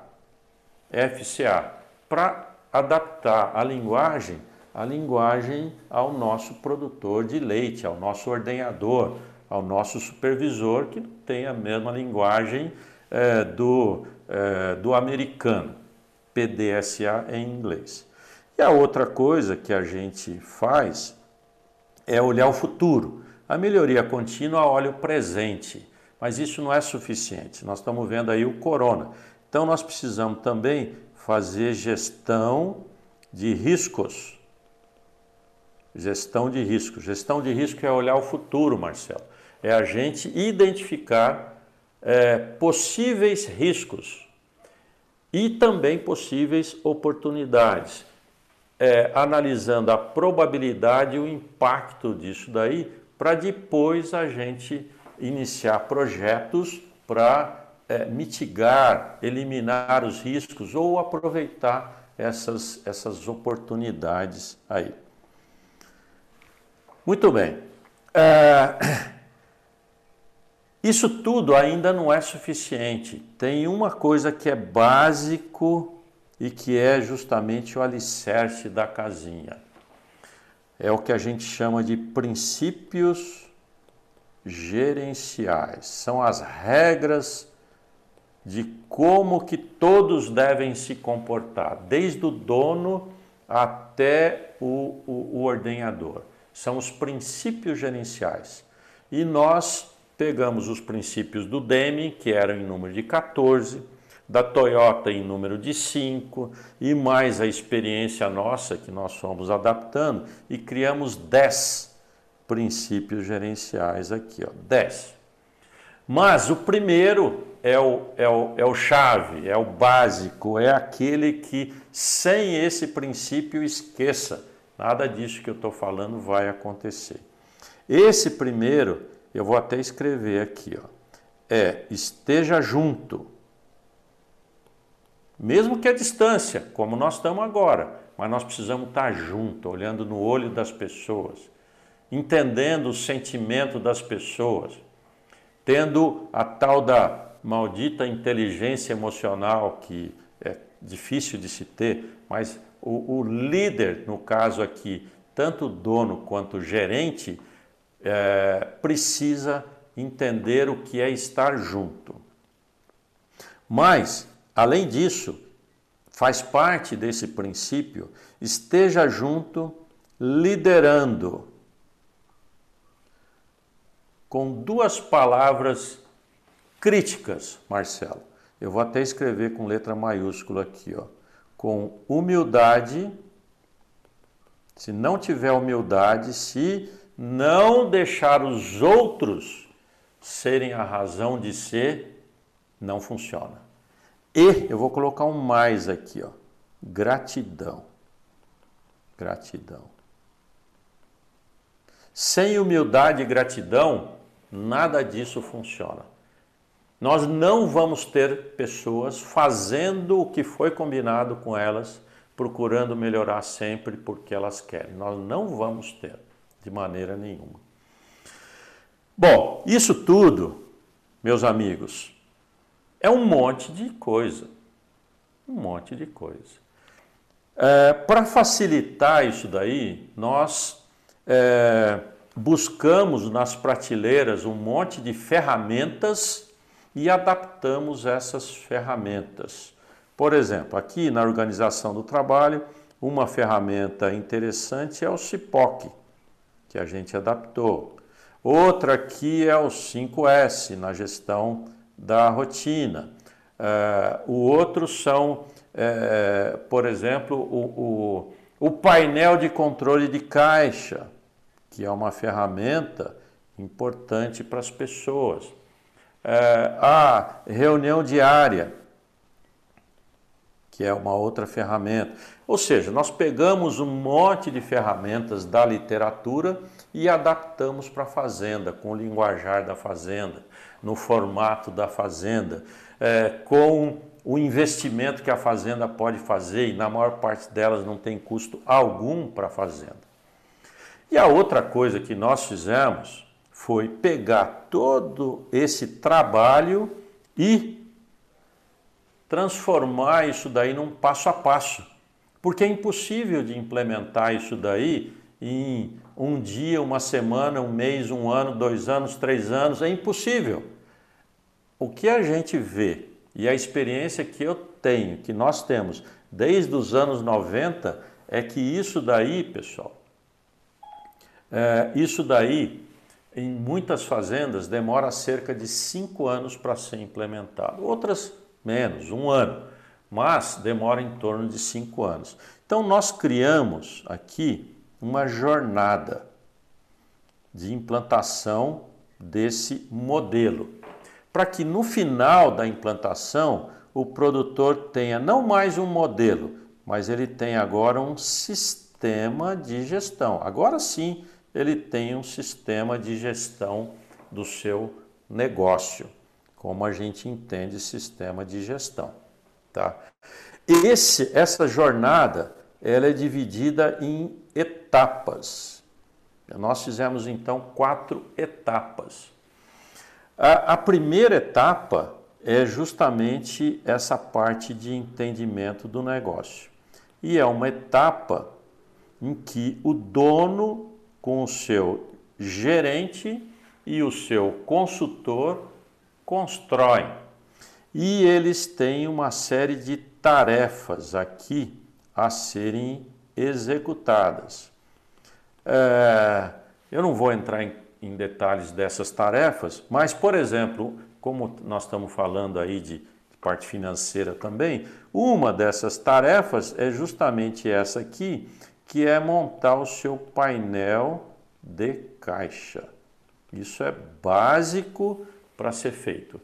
Até essa porteira aqui, olha, nada disso é implementado na fazenda. Isso é feito pelo dono, pelo, pelo gerente da fazenda e pelo, pelo seu consultor, porque esse trabalho é muito introspectivo e ele precisa daí. É, é, é, amadurecer essas ideias. Isso não exige investimento algum para ele é, e não é também planejamento é, no conceito que a gente que a gente tinha, pelo menos que eu fazia junto com, com o Marcelo, fizemos muito isso daí. Não é, é entender o negócio, entender o seu cliente, o que, que ele quer, visitar o seu cliente, é, o que produtos que o seu cliente produz, as dificuldades que o seu cliente tem. Muito bem. A segunda etapa é, é o que a gente chama de dar fluxo no trabalho. Fluxo no trabalho. Que é a gente, agora aqui a gente começa a envolver as pessoas. Uma das primeiras tarefas é justamente o 5S. O 5S é, é feito para que ah, o funcionário é, entre no barco. Para isso daí nós facilitamos o trabalho dele. Não é para pintar, não é para deixar bonitinho, não é isso daí. É para facilitar o trabalho dele, seja do ordenhador, seja do tratador de bezerros. Então o foco nosso no 5S é como que eu facilito o trabalho dele. Para que isso possa ser feito, é preciso aqui atrás ter feito o CIPOC. Daí é fácil do gerente é, entender melhor como é que vai ser feito esse 5S. E tem uma série de, de, de, de outras tarefas que são feitas aqui é, para dar fluxo no trabalho. Eu vou mencionar duas que eu acho que são críticas aqui. Ó.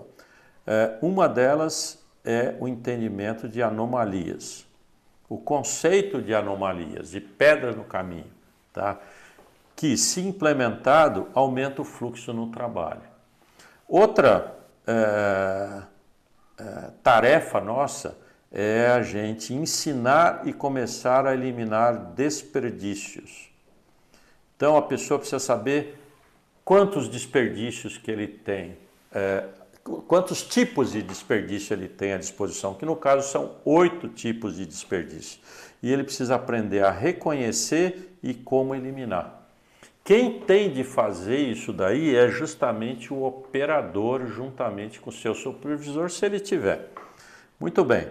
Essa etapa aqui, pessoal, é a etapa de pessoas, de engajar as pessoas, de capacitar as pessoas, de estar junto das pessoas, de entender as pessoas. Também entender as as vacas, entender as máquinas, entender a instalação, entender a terra, mas vivendo isso daí, fazendo, montando no trator, ordenhando vacas, sabendo a dificuldade que o indivíduo tem para ordenhar vacas.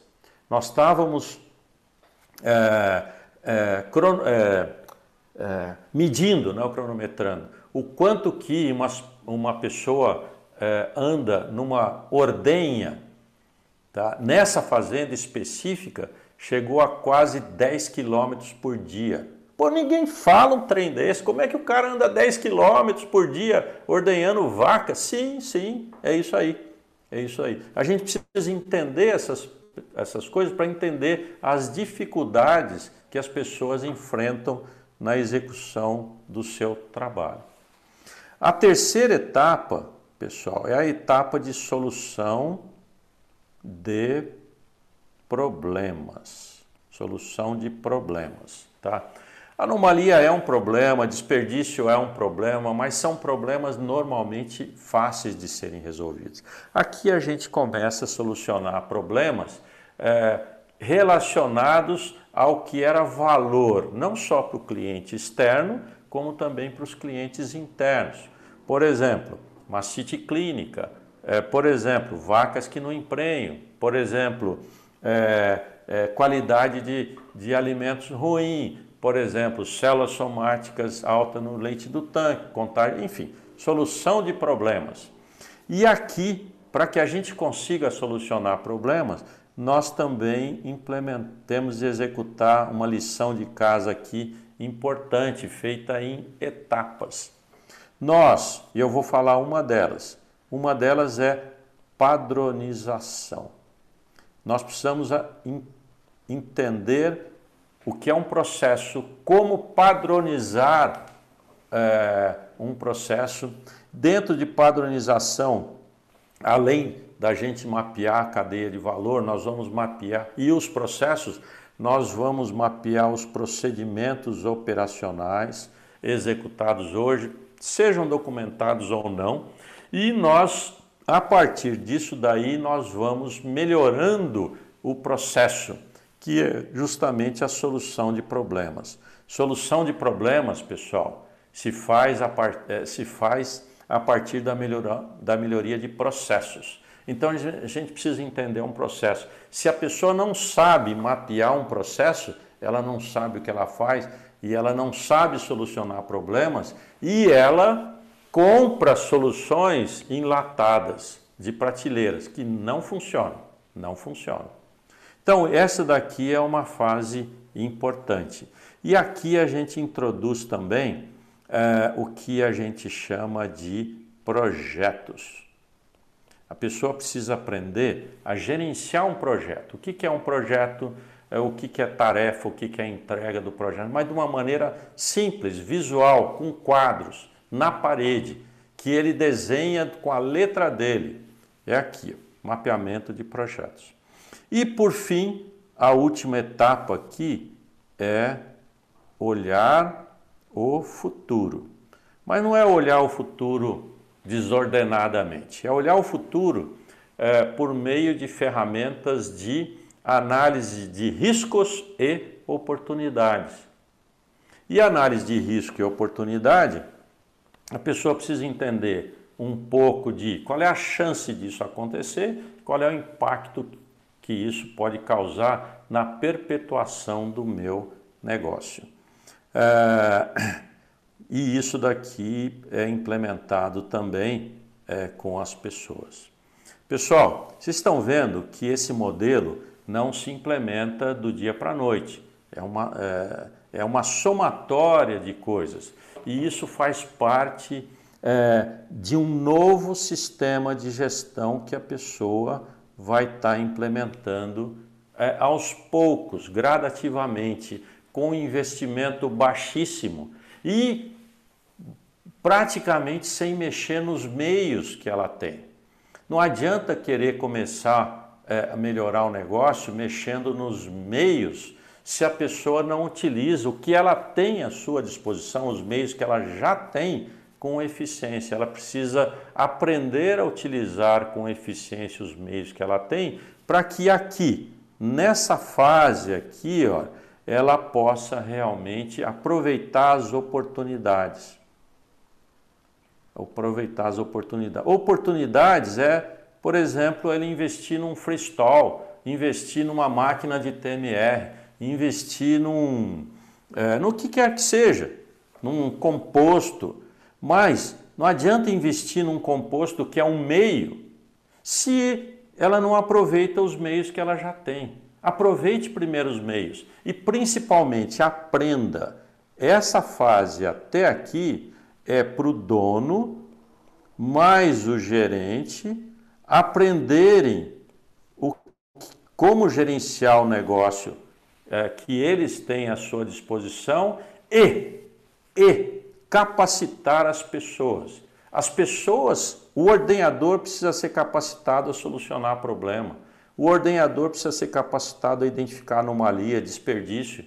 Não é o dono, não é o consultor, não é o gerente que vai olhar uma pedra no caminho da ordenha, uma anomalia da ordenha, é, às duas horas da manhã é, do dia 15. Não, não é isso daí. Quem vai ver é o ordenador. Por isso é que essa fase aqui é justamente a fase de aprendizado do dono, gerente e capacitação de todas as, as pessoas. Muito bem. Marcelo, essa é a, a, a jornada. Isso daí, é, essa jornada, nós, é, nesses, quanto, 1990 para agora, 30 anos, é, nós vimos que em determinadas situações funcionava assim, poxa vida, nossa senhora, era uma belezura. O negócio ia de cabo a rabo facinho, uma alegria total e tudo bem. Em outras situações o negócio não ia. E começava a caminhar aqui, aqui, aqui, aqui, voltava para a estaca zero. Implementava 5S, é, três meses depois estava aquela bagunça toda outra vez e tudo mais. O empregado saía, entrava. Pô, mas por quê? Certo? Por quê? Por que, que numa situação o negócio funciona tudo bem e em outra situação não funciona. Eu achava que era muito mais uma, uma incapacidade nossa de ensinar as pessoas. Mas Eu participo de alguns congressos fora do Brasil é, com a implantação da filosofia Lean e, uh, e isso é comum a todo e qualquer negócio, independentemente da cultura daquele país, da língua que se fala, do, uh, uh, da capacidade financeira que se tenha, isso é comum acontecer. Aqui no Brasil é a mesma coisa. Nós pegamos fazendas que tinha a, a esposa e o marido só, lá na região da Frísia mesmo. Só os dois trabalhando, só os dois, mais ninguém. E isso funcionou perfeitamente. Nós pegamos fazendas com 150, mil funcionários. Não funcionou. Usinas de açúcar, não funcionou. Não foi para frente, não deu certo. E a gente viu, Marcelo, que o a condição básica não tem nada a ver com poder aquisitivo, não tem nada a ver com nível cultural, não tem nada a ver com região. Ah, porque o paranaense, porque o, o, o, o, o baiano não quer saber de trabalhar. Não, nós temos fazenda é, implantando isso daqui na Bahia com, com mamão, fazendas de mamão, por exemplo, funcionando otimamente. Lá no Ceará, fazendo, putz vida. Então, independe, independe. O que e tamanho de fazenda também não é fator. O que a gente viu que é fundamental é justamente a cabeça do dono. Isso daqui que é fundamental. É a mentalidade dele. A mentalidade. São os valores que ele tem. E isso daí, meus amigos, depende muito da história daquele indivíduo, de como ele enfrentou a vida até o momento, em que meios que ele enfrentou a vida até o momento. É, se ele enfrentou de maneira a ter valores que sejam relacionados a esses que nós mencionamos, o negócio flui muito bem. Se não, não quer dizer que a pessoa não possa implementar isso daí. No entanto, tem uma coisa aqui, ó, que é fundamental para esse indivíduo mudar, porque daí ele precisa mudar a sua mentalidade. E isso daqui é, é, é alguma coisa ligado à crise. Crise a crise. Crise é um problema que eu preciso resolver agora. Por exemplo, é o que está acontecendo com muitos restaurantes que não, a receita passou de, de tanto para zero. Então, esse pessoal precisa mudar. É o que nós estamos vendo agora. Eles estão mudando, porque eles precisam mudar, senão eles vão morrer amanhã. Daí sim ele muda o jeito de ser, o jeito de pensar e o jeito de fazer. Tá? No caso da nossa pecuária de leite, com muitos desses 10 mil produtores que o Clóvis falou, eles falam que enfrentam crise, mas é diferente da crise que nós estamos vendo agora. Agora sim, nós estamos entendendo melhor o que é uma crise. E é, se o indivíduo não tiver uma crise, uma coisa que realmente faça com que ele mude o seu jeito de ser, ele não vai mudar. Isso eu estou falando para esses donos que não têm essa mentalidade. Aqueles outros que já têm a mentalidade de grupo, de equipe, de fazer junto, de é, essas pessoas não, essas facilmente implementam e é uma alegria total. Agora, é, esses outros precisam disso daqui. Ó. E o dono, ele vai interferir muito na cabeça do gerente. O gerente é o que o dono quer que ele seja. O gerente é o que o dono quer que ele seja. Então nós vamos ter gerentes com uma nova mentalidade se o dono quiser, senão o gerente não vai implementar. Os operadores aqui embaixo, ordenador, esse pessoal, em nenhuma fazenda que a gente trabalhou, nenhuma, foram um obstáculo, nenhuma. Todos, todos, a hora que viram e começaram a participar, compraram a ideia E em muitas fazendas, esse pessoal mudou de fazenda por, justamente porque o gerente e o dono não deram suporte para eles, para eles aqui embaixo. Então, Marcelo, eu, eu, eu demorei para responder a sua pergunta é, e eu voltando aqui lá no, no início da minha fala, agora fica mais fácil a gente entender é, o. É, eu vou usar um, uma cor vermelha que o Lucas falou para mim para escrever com vermelho, o que é o sistema de gestão. Sistema de gestão é um negócio muito mais amplo do que a gente costuma acreditar que seja. E o sistema de gestão tem como finalidade fazer então com que as pessoas façam o que foi combinado, procurando melhorar sempre porque elas querem. Daí, se nós somarmos com os meios, nós vamos ter resultados ideais e nós vamos estar satisfazendo a todos os interessados. Demorei para responder, né, Marcelão? Desculpa, falei muito. Mas é, tá friozinho aqui, tá gostoso para conversar. Vamos lá, terminei, meu amigo. Não, maravilha. Acho que quando a, quando a prosa tá boa, a gente tem que ficar parado ouvindo mesmo. Então, é, acho que todo mundo aqui ganhou uma, uma, uma aula aqui, né? Uma filosofia, né? Uma aula realmente filosófica que vai muito além da questão de tecnologia, né? E eu acho que o exemplo que você deu aí da vacina, né, sendo desenvolvida lá em Wuhan, chegando no Amazonas, né, deu uma epifania aqui, que é o, quer dizer, a questão da última milha, né? Dizer, a última milha, é, você pega produção de alimentos, né? A última milha é como chegar o alimento no consumidor. Foi isso justamente foi desmontado nesse momento, né? Quer dizer, é, como que o consumidor que tinha acesso ao alimento através de canais já definidos, food service, etc., de repente alguns desses canais pararam, né?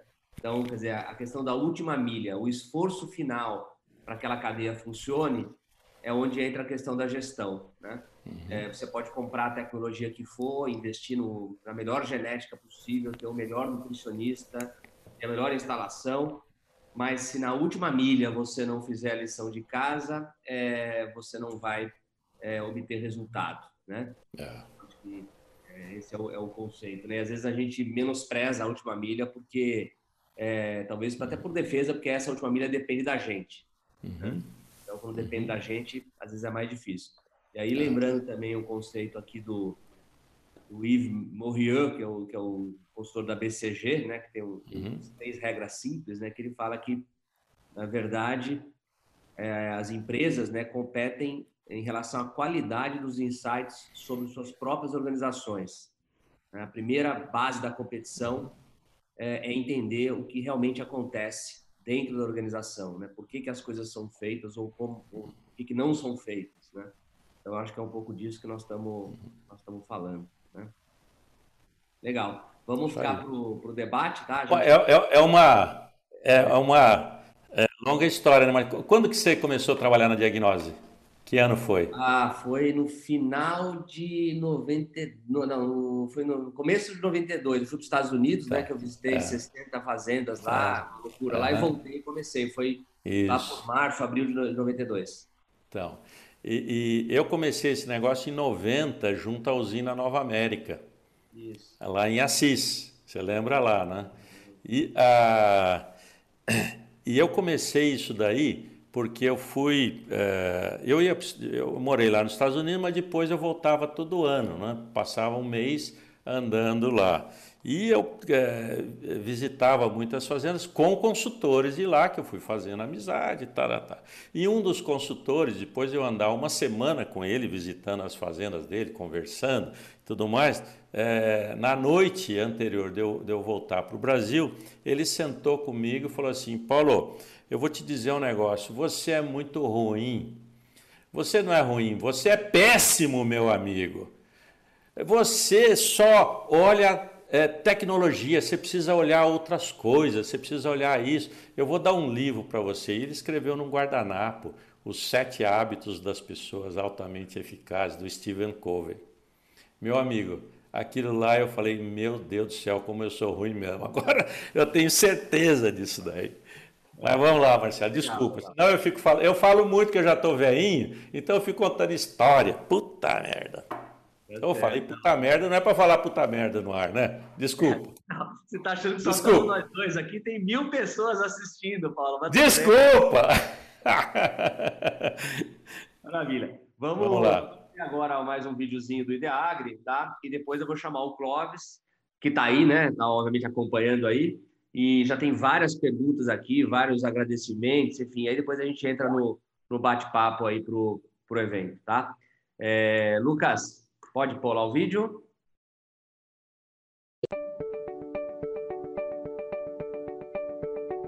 A Ideagri foi criada para contribuir com o agronegócio sustentável, por meio de informações confiáveis para a tomada de decisão, propiciando o aumento da eficiência na gestão. A empresa nasceu das necessidades dos professores e técnicos do Reagro, que buscavam ferramentas para atender às demandas de controle e para gerar índices de forma confiável, padronizada e rápida tanto para os clientes de assistência técnica quanto para os alunos de seus cursos. Conhecer e participar das definições de regras de negócio, dos detalhes dos cálculos, da lógica do sistema, podendo divulgar isso de forma clara e com embasamento teórico e prático, foi o que motivou a criação de soluções informatizadas feitas no Brasil baseadas na realidade brasileira e em constante evolução. O pacote de soluções Ideagri é regido desde sua criação pelas demandas de gestão geradas por técnicos e produtores. Isso está em seu DNA. É uma empresa de tecnologia da informação inspirada em clientes e parceiros que buscam se manter de forma mais rentável e satisfatória na atividade ter mais assertividade na tomada de decisões, valorizar as atividades e a cadeia produtiva, conhecendo o mercado e suas variações, gerindo melhor o seu tempo e se atualizando de forma contínua buscando sempre oferecer soluções dinâmicas, responsivas e constantemente atualizadas. A Ideagri optou por oferecer seus softwares como serviços. Através da assinatura, o cliente pode contar com soluções modernas, evoluídas e, principalmente, com uma equipe de atendimento sempre a postos. Assim, buscando a excelência e se antecipando às demandas, a Ideagri vem construindo uma relação sólida com seus clientes, distribuídos em todo o Brasil e em países da América Latina. O perfil dos usuários é bastante diversificado, tanto em relação ao perfil de uso, dos mais simples aos mais complexos, passando por várias combinações, como em relação ao tamanho das operações. São técnicos autônomos, equipes de trabalho, empresas e corporações, pequenas e médias fazendas e até a maioria absoluta dos top 100 produtores de leite do Brasil.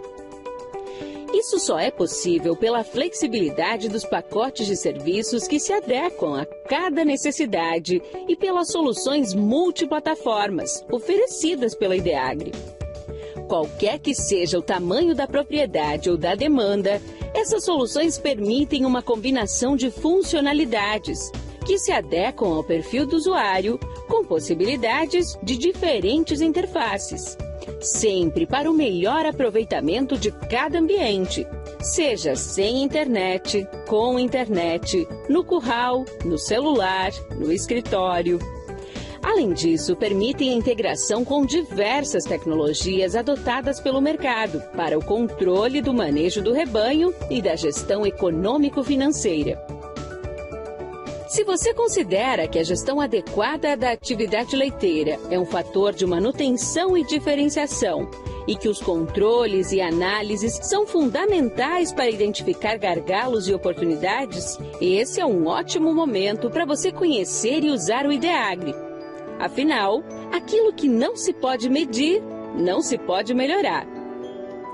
A Ideagri compila dados e informações de forma robusta e confiável, padronizando as informações, organizando o seu dia a dia, gerando rotinas e poupando o tempo dos gestores e técnicos, para que eles usem o tempo de forma mais nobre, sabendo o que está acontecendo na fazenda e fazendo planejamentos com base em indicadores de rentabilidade e de desempenho.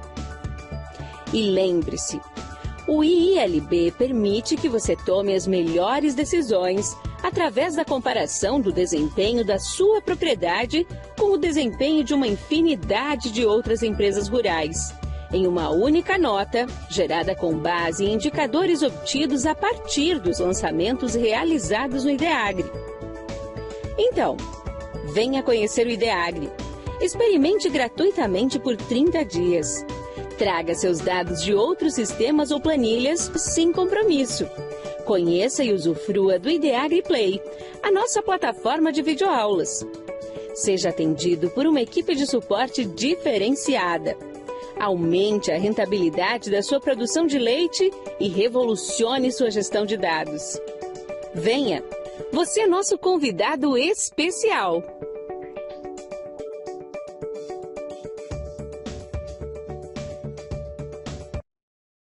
Pois bem, vamos lá para o bate-papo. É, tem vários comentários aqui. O Carlos Cambraia, boa tarde a todos. Parabéns, Point, pelo, pelo pioneirismo. Ao Clóvis, pela impressionante visão de futuro. É, Alexandre Nunes Leite Rosas, que aula fantástica. Parabéns, professor Paulo Machado e equipe. Atua em agronomia há 40 anos, 36 como engenheiro agrônomo e 27 no Banco do Brasil. Foi a abordagem mais completa, curta e franca que assisti. É, eu queria fazer uma pergunta para os dois, né? Talvez começando para o Clóvis. É o seguinte, né? O que, que qual que é o principal driver dessa desse processo de modernização, vamos dizer assim, para não usar um termo talvez não seja melhor, mas de profissionalização é, da gestão é, na cadeia do leite, né, nas fazendas? É o fato de que a atividade hoje ela é mais difícil, né? Quer dizer, ela coloca mais desafios do que no passado é, então, se você não fizer bem feito e não, se né, realmente se esmerar, trabalhar com gestão e tudo mais, você não vai ter resultado, vai sair da atividade. Ou é o contrário. A atividade hoje ela é mais rentável e, portanto, é, os produtores que entendem a mensagem se sentem mais inclinados a, a, a investir na atividade, melhorar processo e, e, tudo mais. Ou é alguma outra coisa que não é nenhuma das duas. Bom, Marcelo, não sei se eu sei responder, não, né? É... eu, eu, também não sei, tá? Então, vou jogar, vou jogar a boa pro Clóvis. Eu fico pensando assim, é, é, parece bem óbvio que, que a atividade hoje ela demanda, as, as margens por unidade produzida são muito menores, né? Então, assim, quando eu trabalhei como veterinário na região de Lavras, que é uma, uma bacia leiteira que tinha pessoas, estava na terceira, quarta geração produzindo leite, né? E eu me lembro de pegar um caderno é, de, de controle de custo de uma fazenda, um caderno antigo, que a margem era acima de 50%. Né? Então, assim, obviamente isso mudou muito e isso demanda, obviamente, mais profissionalização. Mas meu feeling, eu acho que o, que, que o driver é o empreendedorismo do produtor, que é eu acredito muito que o que traciona o negócio é o desejo do dono dele, do produtor, né? De fazer um negócio competitivo, de fazer uma coisa que seja relevante para ele, para sua família, né? Então, eu acho que o que traciona esse processo é o desejo do produtor de fazer algo relevante, mas eu absolutamente não sei se estou certo. Acho que existe, obviamente, uma pressão por, por competitividade. Acho que o, o mundo de hoje, não só na produção de leite, ele, eu sou produtor de grãos, né? Quando eu, produzo grãos há 17 anos. É, quando a gente começou a produzir 100 sacos de milho, era uma coisa, era bom, né? Hoje, produzir 100 sacos de milho não dá nem para entrar na conversa da produção, né? Então, assim, é, é, é, muito claro que a necessidade de, de eficiência chegou muito forte. Mas eu acho que o que traciona esse processo é o desejo do produtor de fazer do negócio dele uma coisa relevante para ele, para a família dele, de se realizar mesmo. Né? Paulo, você acha que está mudando o perfil do produtor? Você falou muito do passado, né? na época que eu dei consultoria, por exemplo. é, inclusive lá naquela época a gente estava junto, né, com Nova América e todos os outros, tinha um perfil típico de, de dos produtores, vamos dizer assim, que colocavam tecnologia, que eram produtores que não eram é, não eram produtores realmente, né? Eles tinham outra atividade, aquilo ali era muito secundário. E claro que já tinham os produtores profissionais da época, que inclusive a maioria está hoje despontando aí com, com super resultado, né? Mas tinha muita gente que, que né, estava na atividade, mas não dá para dizer que, que era profissional, vamos dizer assim. Você acha que tem mudado o perfil do produtor? Olha, Marcelo, eu acho que o que é, é, motiva o indivíduo a entrar numa determinada atividade, mudar o seu jeito de ser, é muito pessoal. Naquela época nossa, nós trabalhamos com fazendas onde o fator motivador era, era fazer parte de determinado grupo. Você lembra bem disso daí, da Associação Brasileira de Gado, das exposições, não sei o quê. Então o indivíduo ia para o Wisconsin, pegava uma vaca, uma vaca, colocava no avião, descia em São Paulo e levava na, na nossa Expo Milk. Você lembra disso daí, certo? E esse é um caso real, hein? não estou inventando não. Então esse era um fator motivador para aquele indivíduo naquele momento. É, hoje em dia, o, o, que eu vejo é que é, existem fatores totalmente diferentes. Eu acho que hoje a, a continuidade do negócio pelos seus descendentes é uma coisa é, que tem movido aí produtores lá da região lá de, de Carambeí tremendamente, sabe? Ter alguém que dê continuidade no, no negócio. É, outras é, é, pessoas é justamente o dinheiro, como, como o Clóvis mencionou. O indivíduo chega no final do mês, ele não tem caixa suficiente para fazer frente até o meio do mês seguinte, tá? E não é custo de produção.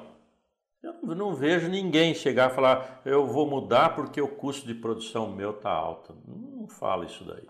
Ele fala assim: olha, eu vou mudar porque eu não compro amanhã, uh, eu não pago meus funcionários amanhã. Então o caixa é um fator motivador em muitas fazendas, como está acontecendo agora no Corona. Agora é isso daí, o cara não tem dinheiro mais para pagar os funcionários, o cara está mandando todo mundo embora. Tá?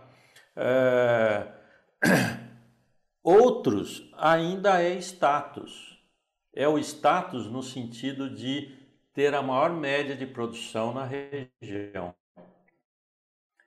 Eu, dificilmente eu vejo alguém falar, não, eu tenho a melhor contagem de células somáticas da minha região, a mais baixa, não melhor, a mais baixa contagem de células é, somáticas na minha região, não vejo isso daí.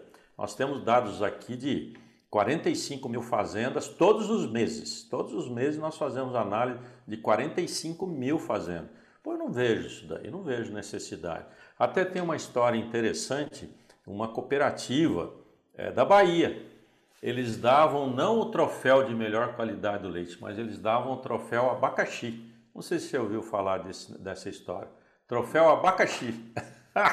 Ele pegava, olha rapaz do céu, esse é um crime pegavam lá os piores é, produtores em termos de qualidade do leite e davam um troféu ao abacaxi para esse povo. Esse era um fator motivador importante, a pressão social, sabe? É, outras pessoas estão mudando por questões é, legais, questões da sociedade, da comunidade, que é justamente a instrução normativa 76 e 77. Está obrigando o produtor a melhorar a qualidade do leite. Para ele melhorar a qualidade, que é resultado, ele precisa ter alguém limpando o equipamento, regulando o, o resfriador dele para temperatura, e daí começa a gestão. Então, Marcelo, eu acho que isso é muito individual. É, a gente gostaria de ter um motivo para que a gente pudesse trabalhar em cima dele, mas não é. Não é. Cada produtor tem o seu motivo. Tem uma frase que é em inglês que é, ilustra muito bem disso, que é assim, ó, Houston, I have a problem. sabe? Ou seja, eu estou com um problema lá na, na, nave, perto da Lua, e esse trem aqui vai acabar o oxigênio. Pô, daí eu tenho de me virar. É isso, eu acho que o, o Houston I Have a Problem, que é o fator motivador das pessoas mudarem. E isso é muito individual. Legal. Uh, Clóvis, tem uma pergunta aqui do Antônio Carlos, é, sempre com a gente aí. Um abraço, Antônio Carlos. É, acho que é o Antônio Carlos lá de Goiás, né, que todo mundo conhece. É, o, o, o, índice de Agri né, contempla 12 interessantes indicadores técnicos de produção, reprodução e sanitários. Não seria possível associar os indicadores econômicos ao mesmo? E aí, aproveitando a pergunta, é, tipo, é mais difícil o produtor incorporar é, os dados é, os dados econômicos do que os dados técnicos, né? A experiência dos dois aí nisso, entender o economês é mais difícil de, do que entender o zootecnês? É, vamos lá. É, primeiro, obrigado, Antônio. Não sei se é o Antônio filho ou neto, mas de qualquer maneira, um abraço para os dois aí, né? É o Júnior. É, Júnior, né? É, é, os dois são pessoas Bom, Agora eu já não sei se é o mesmo Antônio Carlos, viu? mas enfim. Se não for, okay. fica um abraço para os dois Antônio Carlos, grandes amigos, e para esse terceiro aqui também, já Maravilha. virou nosso amigo também. É, bom, seguinte. É, eu primeiro acho que tem essa coisa mesmo. O produtor, normalmente, tem um charme maior nessa dedicação ao dado zootécnico. Né? É mais fácil implantar os controles zootécnicos que os financeiros. Né? A discussão financeira ela é mais hostil e mais árida. Né? Então, eu acho que isso é real. Respondendo primeiro a sua pergunta aí, Marcelo. Sobre, sobre o índice DEAGRE, a gente fez um esforço muito grande de uma equipe multidisciplinar mesmo nessa discussão, é, tentando estabelecer uma, um modelo do índice olhando para o zootécnico, mas naquilo que a gente acredita em impacto econômico. Então, assim, a gente fez um esforço muito grande para que o índice expressasse uma eficiência que a gente acredita que ela se correlaciona muito com o resultado financeiro. É, ou seja, a gente olhou para indicadores que a gente acredita que impactam no resultado do negócio. E o próximo passo é trazer a discussão financeira para dentro do índice. Por que ela não foi feita no primeiro passo? Porque falta base de dados. Né? Então, quando a gente pega as fazendas que a gente confia no dado financeiro, é, não tinha N suficiente para a gente fazer uma coisa como tem no zootécnico, que é um negócio extremamente bem feito. Existe um critério muito forte do IDEAG de validar a fazenda que entra no índice. Então, existe uma auditoria nos dados, permitindo que só entre no índice fazendas que a gente confie que o dado foi lançado adequadamente. Né? Então, faltava base de dados para a gente incluir. Esse acho que é o próximo passo e todo o trabalho que a gente tem feito de implantação de gestão nas fazendas busca isso, né? que é preparar as pessoas para produzir dados financeiros confiáveis para que a gente possa incorporar isso no índice. Mas eu acredito muito que o índice se correlaciona com o resultado financeiro, porque os indicadores foram muito pensados, assim, com bastante critério mesmo. Perfeito. É... Ah, Antônio Júnior de Goiás, Antônio Carlos de Goiás mesmo, é ele mesmo, então um abraço. É, o pessoal ficou tão maravilhado aí com as explanações que está chegando um monte de agradecimento. Arthur Neto, parabéns a todos pelo Amigo Ponte por oferecer gratuitamente conteúdo enriquecedor, gratidão. Obrigado, Arthur. Flávia Silveira Vasconcelos, Machado, é, acho que de Machado. Fantástico, excelentes aulas para mim como estudante de tecnia, apaixonado pela gestão. Ronaldo Naine Reis, parabéns, foi muito útil para eu que estou começando, que venham outras. Rodrigo Souza também. Francisco de Assis Lamar. Professor Paulo, quais são os sete hábitos? Puxa, aí, aí complicou, né? Hum. Tem que, vai ter que ficar mais duas horas para falar dos sete Nossa hábitos. Senhora. Ah, meu amigo. Uh, eu acho que seria interessante você ou comprar o livro lá dos Sete Hábitos, que putz, tem disponível aqui em português. Na, também, se você procurar no Google, tem vários vídeos uh, sobre os Sete Hábitos, desde vídeos de cinco minutos até duas horas, explicando uh, todos esses hábitos aí. E eu não conseguiria em, em pouco tempo é, enumerar todos eles sem explicar. Então eu vou explicar, seja proativo. Daí eu vou gastar muito tempo, do, o Marcelo vai ficar bravo comigo. Eu preferia, é, se, se você quisesse, eu acho que meu e-mail vai estar por aí, É, escreva aí para mim que eu converso com você, passo material e tudo mais. Tem uma outra pessoa aqui perguntando, acho que é o Arthur Neto, a abordagem do professor Paulo é top, gestão de risco, melhoramento contínuo, gosto muito de trabalhar com isso, e perguntando se tem alguma rede social, algum local, algum perfil onde você passa um pouquinho do seu conhecimento continuamente. Tá, nós temos também o, é, a comunidade nossa lá no Telegram, que é aberto para quem, quem julgar que, que interessa, né? e eu posso passar depois o, o endereço certinho. É, agora, para cada turma que a gente faz, a gente tem uma comunidade também no, no WhatsApp, a gente se reúne pelo Zoom periodicamente. E esse periodicamente agora, por exemplo, nós estamos nos reunindo toda semana, com todas as, as turmas, né? E, mas tem também no, no WhatsApp. Agora, assim, aberto, tem no Telegram. Perfeito. Maravilha. É, acho que um ponto também que vale a pena colocar nessa, nesse processo de mudança, né, sem dúvida nenhuma, é o acesso à informação que a gente teve nos últimos 20 anos foi muito, muito maior. Né? Acho que como o Clóvis mencionou o Interlate lá no passado, eu, na época, eu assinava a Hordes Dairyman, chegava na minha na República, que eu morava aqui em Piracicaba, era uma coisa tapa-fúrdia, né? uma revista americana chegando no correio com atraso de três meses, né? mas chegava, eu lia tudo, grifava, tal, CDF para burro, né? E, e assim, a, a, gente tinha um acesso, né? O Interlate, a gente pedia autógrafo para os palestrantes, né? Então, é, o nível dos técnicos do Brasil era, era diferente, né? Entendeu? A experiência com sistemas intensivos, inclusive a pasto era é, pasto tropical e mesmo temperado ainda era muito incipiente. A qualidade dos equipamentos e das informações e dos produtos das empresas era de um outro nível também. Então, eu acho que tinha todo um processo, né? Que, que foi evoluindo ao longo do tempo e que é, a gente acaba não percebendo, né? Mas isso tudo faz com que a gente tenha aí também, né? É, um, um, outro ferramental à disposição é, dos produtores, né? Se você pegar os melhores produtores aqui, eu costumo dizer que são produtores que seriam produtores de destaque em, em qualquer país do mundo, né? Talvez até entre os melhores de lá, porque lidam com uma incerteza, com uma dificuldade é, talvez muito maior, né? Porque você está, por exemplo, num país que tem um suporte maior ao produtor, enfim, tem a, né, um, uma quantidade de pesquisas realizadas locais é, muito maiores, etc. Né? Acho que tem isso daí também, né? Talvez contribuindo, né? É... Chegou aqui. João Henrique Busquim, boa tarde, Clóvis. Como você vê a aceitação do produtor com este mar de informações disponibilizadas de forma tecnológica? João Henrique, né? É.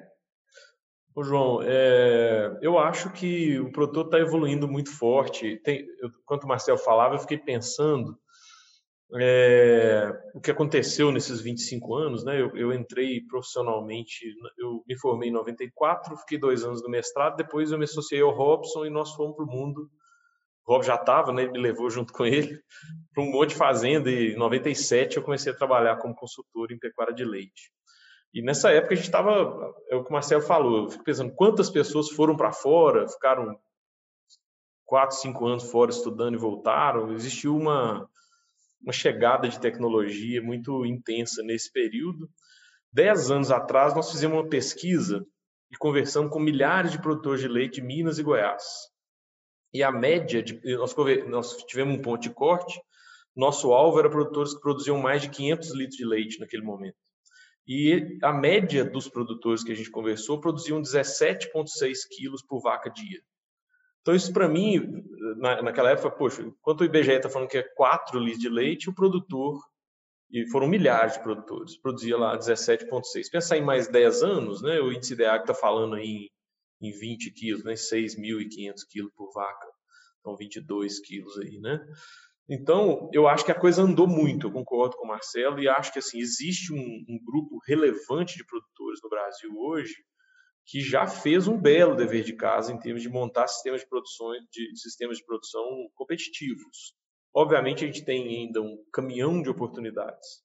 E ainda agora para a pergunta do João, eu acho que existe uma avidez por conhecimento, acho que os produtores são abertos ao conhecimento, E acho que a humanidade está passando por um momento muito especial em relação a isso. Né? Acho que nesse momento da pandemia, mais ainda, né? acho que nós estamos.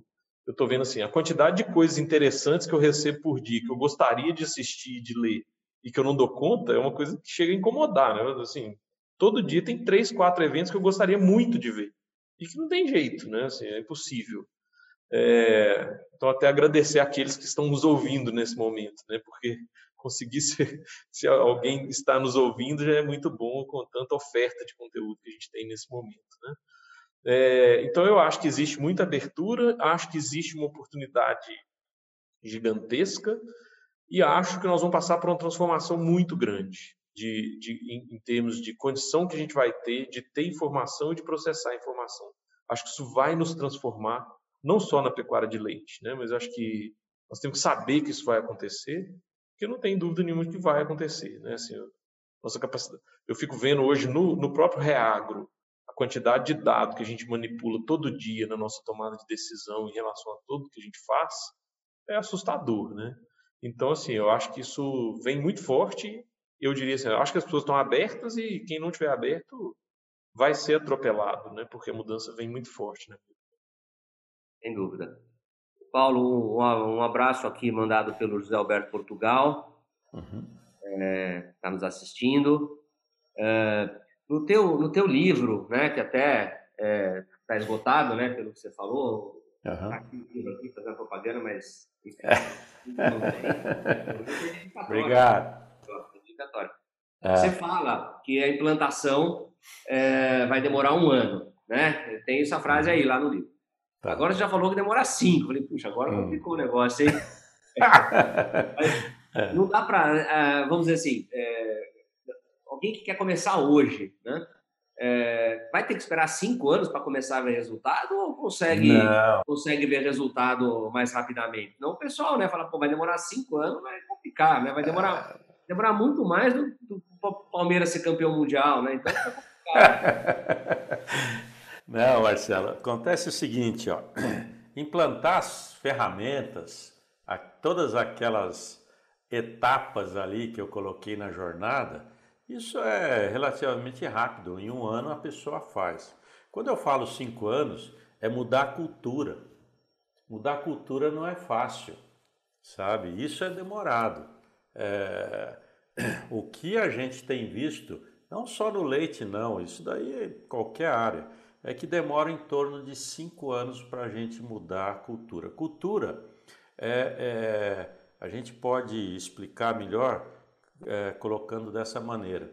Elas é, representam os comportamentos das pessoas que as pessoas têm quando ninguém está olhando. Tá?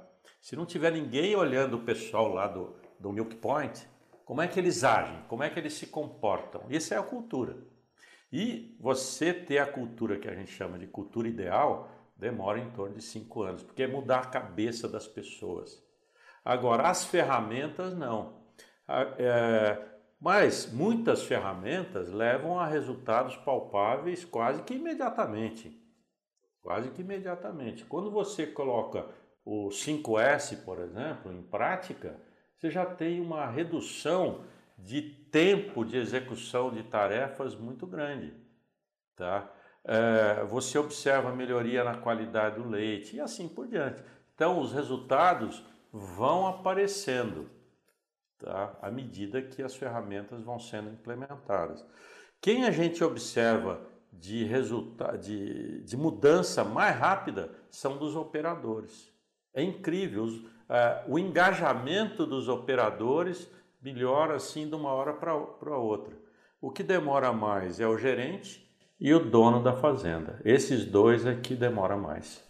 É, você, assim, o, você falou que você teve experiência lá com produtores familiares da Frisia, né? E, uhum. e, até pelo teu histórico, né, de, de, atuação em grandes fazendas, enfim, né, Colorado, Nova América, etc, etc. Uhum. Então, às vezes, fica a impressão que é um sistema que funciona em grandes empresas, né? Uhum. É, então, como que, é, como que a gente, como é que, como é que a gente pode é, aplicar um sistema de gestão como esse em produtores familiares? Que eu acho que esse é um, é um uhum. desafio. Indo um pouco nessa linha, né, também, aproveitando, depois eu quero que o Clóvis também comente um pouco é, sobre isso. Muito se fala que nós temos dois modelos, né, nós, de, de produtores que vão é, vão para frente, né, vão sobreviver, né, vão permanecer, vão crescer. Um, grande produtor, que tem uma gestão, que consegue comprar bem, consegue, enfim, aplicar tecnologia, consegue vender bem o leite, e o outro produtor familiar, que é ele que faz tudo, então ele é muito mais resiliente em relação a, a custos, né? E, e não tem é, folha de pagamento e tudo mais. E o difícil é aquela faixa intermediária, que sei lá se é mil litros, dois mil litros, três mil litros, cinco mil litros, quando já tem uma estrutura maior, você, é, não, enfim, tem que lidar com recursos escassos, né? Quer dizer, você não é grande o suficiente para ter uma estrutura gerencial profissional, né? e também não é tão pequeno a ponto de você fazer tudo e ser mais resiliente. É, como é que você comenta isso? Depois talvez o Cláudio possa também comentar. Tá. Olha, Marcelo, eu não acho que a sobrevivência esteja ligada ao tamanho da propriedade e à quantidade de recursos financeiros que ela tem e eh, muito menos a região. Não acho. Nós temos visto aí situações que você fala, pô, não é possível. Não é possível. É, como é que pode esse sujeito continuar? Ele não vai continuar, ele não tem condição. E ele faz e tudo mais. É, então, por isso que depende muito da cabeça do indivíduo. É, nas fazendas pequenas, o desafio é diferente. É, o que a gente observou nas fazendas pequenas é que o maior desafio, a maior barreira era tempo tempo. Rapaz, nós, nós marcamos o. É, a gente tem um, um cadernetinha de bolso e a pessoa começa marcando é, de hora em hora o que, que ela fez. E nós acompanhamos o, o dia a dia das esposas, das mulheres, não esposas, das mulheres trabalhando na fazenda. A mulher, ela ordenha as vacas, ela cuida dos dos bezerros, cuida da sala de ordenha e não para aí, meu amigo. Ela acorda cedinho e ela faz comida, daí ela volta correndo para casa, põe a comida na mesa, daí ela volta correndo para ordenhar, daí ela lava a roupa, e daí ela cuida da lição das crianças. Eu vou falar outro palavrão. Puta que pariu, meu! É impressionante, Marcelo, o dia a dia dessas mulheres. Elas trabalham 16 horas por dia. Daí a gente chega lá e fala para ela: agora nós vamos fazer um 5S aqui. Ela fala: Kuma? você quer fazer 5S aqui? Venha você fazer, porque que hora que eu vou fazer esse trem? Não, não. Daí nós entendemos que o maior problema dela é tempo. É tempo. Vamos fazer um 5S na sua cozinha primeiro, não na sala de ordenha, mas na cozinha, para sobrar tempo para que você possa se dedicar à sala de ordenha. E assim começou a ser feito. Uma pessoa fundamental nisso daí foi Michael, lá da Frisia. Esse caboquinho, é pena que ele, eu acho que ele não está assistindo, mas esse cara aí fez uma diferença muito grande. Porque ele é um agricultor familiar, é um técnico da Frisia e ele chegou para mim e falou: Escuta, professor, eu não está entendendo, a, a, a situação aqui é diferente. Então, Marcelo, eu acho que depende muito é, da cabeça do dono, primeira coisa. Segunda coisa, da gente entender o que é o problema daquela situação e trabalhar em cima disso daí, colocando as ferramentas em prática dentro daquela jornada é, para mitigar, eliminar, diminuir os problemas que ele tem, sabe? É, essa história de que os produtores medianos aí vão sumir do, do mercado era uma história que a gente sempre falou isso daí, sempre colocou e como a gente tinha um trânsito grande nos Estados Unidos, é, eu sempre falei, ó, produtor pequeno vai acabar, produtor médio vai acabar, só vai ficar os produtores grandes. Não foi, rapaz, eu estou trabalhando com essa onça aí há 46 anos. Não foi isso que aconteceu nesses 46 anos. E eu não acho que vai ser diferente. Eu acho que o número de fazendas vai cair, como o Clóvis é, é, mencionou, e está acontecendo. Isso é um fato. Agora, os que vão ficar são esses com essa cabeça diferente. E daí a gente fala assim: ah, mas uma fazenda pequena gera uma quantidade de caixa é, baixo para a pessoa. Mas o que, que é baixo? O que, que é baixo para mim? O que, que é baixo para você, Clóvis? O que, que é baixo para você, Marcelo? Certo? De repente, para mim, baixo é R$ 1.500 por mês é mais. É, mas e se for dois mil? É mais do que suficiente. Mas para um outro indivíduo não é mil reais, são 200 mil reais por mês. Então isso é individual, sabe? O sucesso, a felicidade da pessoa independe da quantidade de dinheiro que ela faz todo mês, e sim de como ela usa o dinheiro. Sabe que essa é uma outra conversa comprida também, que, que eu não tenho tempo para falar. Então, Marcelo, respondendo a sua pergunta, eu não acho que tem relação com tamanho. Não acho. Eu acho que tem relação com a cabeça da pessoa, dela querer fazer, vamos lá, e ela ter o suporte necessário para que ela faça. Ela precisa ser apresentada isso daí. Se ela não for apresentada, não vai cair do céu as coisas. Ela tem de ser apresentada. Legal. Clóvis, quer comentar esse, esse assunto? É, gostaria. Eu acho que tem alguns aspectos interessantes aí. É... Primeiro, eu acho que tem uma coisa importante quando a gente fala em atividade leiteira, que é a capacidade que ela tem de gerar renda por hectare. Então, acho que isso é muito forte, porque quando a gente tem uma atividade que ela gera renda alta por hectare, ela pode ser competitiva em, produtores menores. Né? Então, eu acredito muito que isso traz resiliência para o pequeno produtor. Porque, como a gente tem a o pequeno produtor eficiente, ele tem renda por hectare muito atrativa quando ele compara com outras atividades. Acho que isso é um aspecto importante. Uma coisa que me preocupa é é que eu acho que ele precisa ir para um nível econômico que tenha uma relevância suficiente para que ele seja atrativo para a próxima geração. Eu acho que esse é um, é um desafio. Quando eu, eu, eu, venho, eu convivi com muitos pequenos produtores na minha infância, na região onde eu aprendi a gostar de vaca, né?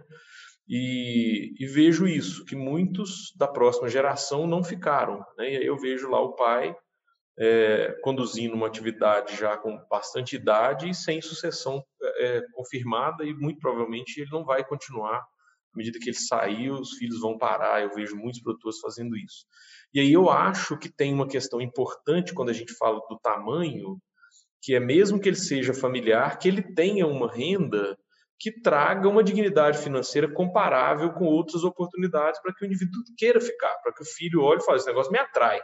E eu vejo isso acontecendo, vejo produtores familiares que são extremamente competentes, que fazem um ótimo trabalho, são competitivos no custo, muitas vezes até mais competitivo que as atividades empresariais, né, porque tem essa questão da mão de obra, de encargos e tal, e aí sendo altamente rentáveis e ficando atrativos, e aí muitas vezes o filho até voltando. Né? Pô, esse negócio do meu pai ficou bom, eu vou lá ajudar, porque esse negócio pegou uma, uma dimensão que interessa. É, e aí o que me preocupa é quando eu olho aquela idade da Embrapa lá com um milhão de produtores, é que eu coloquei no meu slide, né, é que eu acho que não existe uma lógica de chegada de conhecimento a essa turma. E aí eu acho que existe uma perda de competitividade porque ele não está acessando o conhecimento.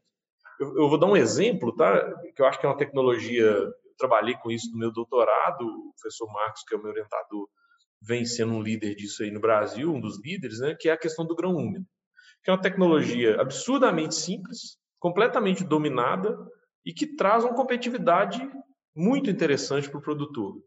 Mas o produtor pequeno, primeiro, ele não sabe, ele não conhece a tecnologia. Segundo, ele não tem caixa. Na hora que ele precisa comprar o milho barato, fazer úmido, ele não tem dinheiro. E ele não tem ninguém que financie ele. Então, esse processo, estou dando só um pequeno exemplo, ele não. As engrenagens a favor daquele, daquele produtor não estão acontecendo em muitos momentos. Né? Então, eu vejo assim: quando, eh, na, na, nossa lida aí do dia a dia no, no Brasil afora, nos cursos para produtores, a gente vê ainda muito produtor que está considerando novidade o acesso a uma tecnologia que já está dominada há 20 anos. Então, acho que esse é um problema também, porque quem é que está interessado verdadeiramente nesse produtor? Eu já escutei é, em reuniões com pessoas de indústria, eu não estou condenando ninguém, a indústria falou assim: esse cara não é econômico para mim é, buscar esse leite dá prejuízo. Então, assim, a indústria também não está preocupada com ele, o governo também não está. Não sei nem se é um papel do governo, não quero entrar nisso.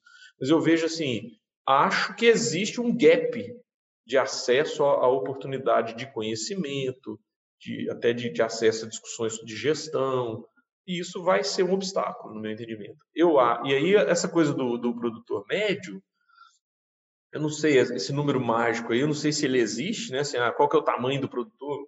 Eu concordo com o professor, acho que o cara pode ser pequeno e altamente competitivo. Acho que o desafio é os pequenos serem competitivos. Com uma questão a mais, que hoje no Brasil existe uma política de preço onde o pequeno recebe menos.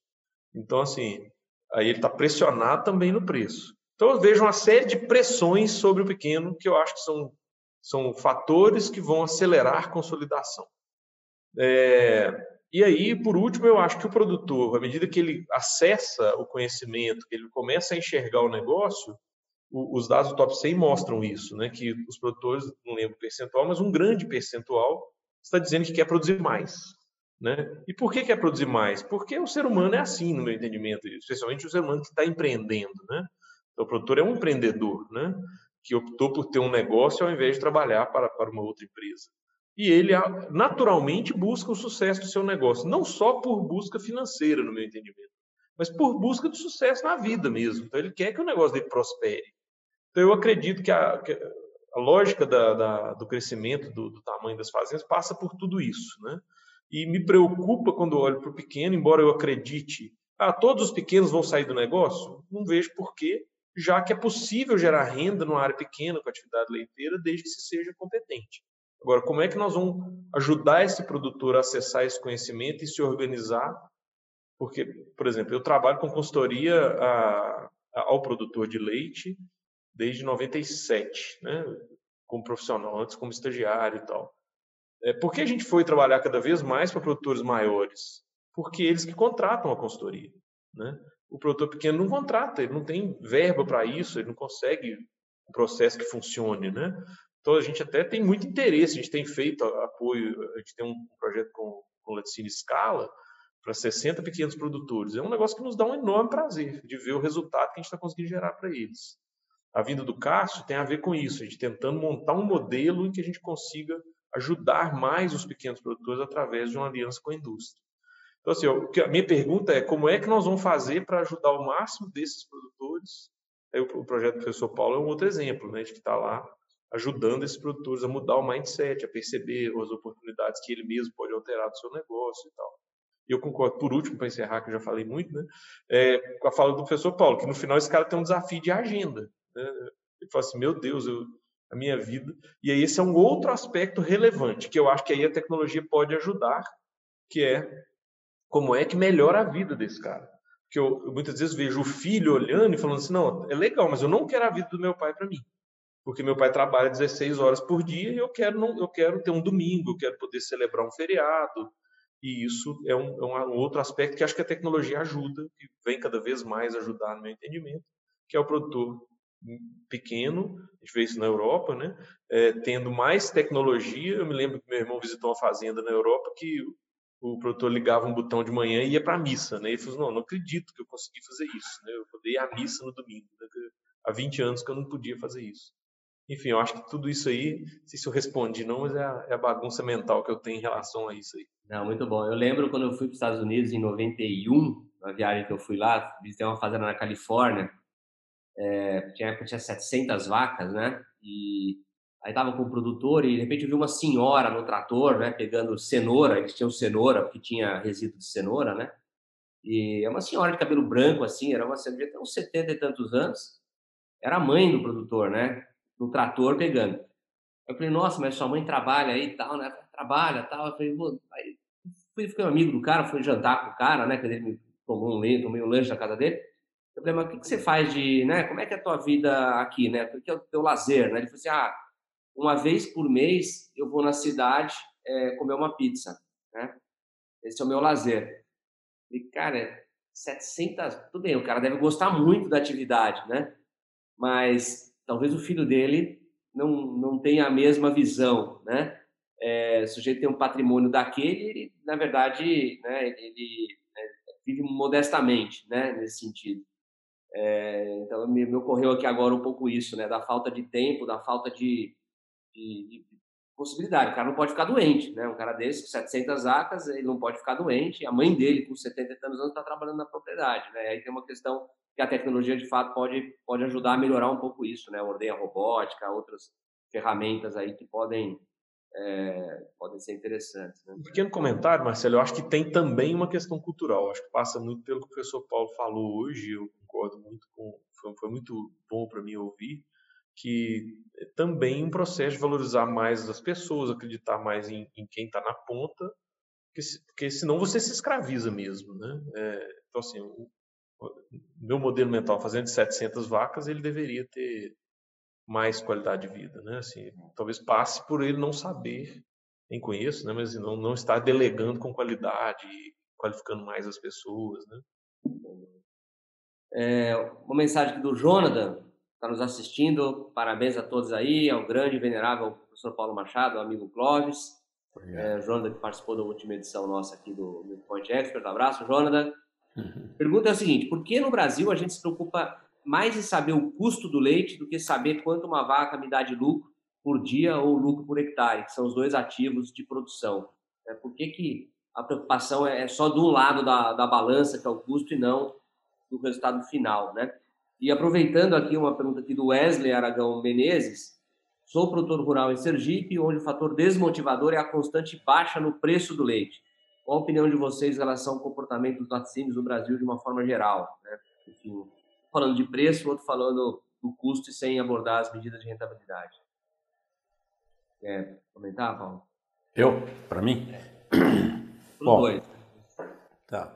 É, eu, eu acredito que o, quanto a dinheiro, Marcelo e, e Jonathan, eu acredito que a gente deva é, focar em primeiro lugar em caixa não que outros indicadores não sejam, não sejam úteis, mas caixa é o caixa é rei, certo?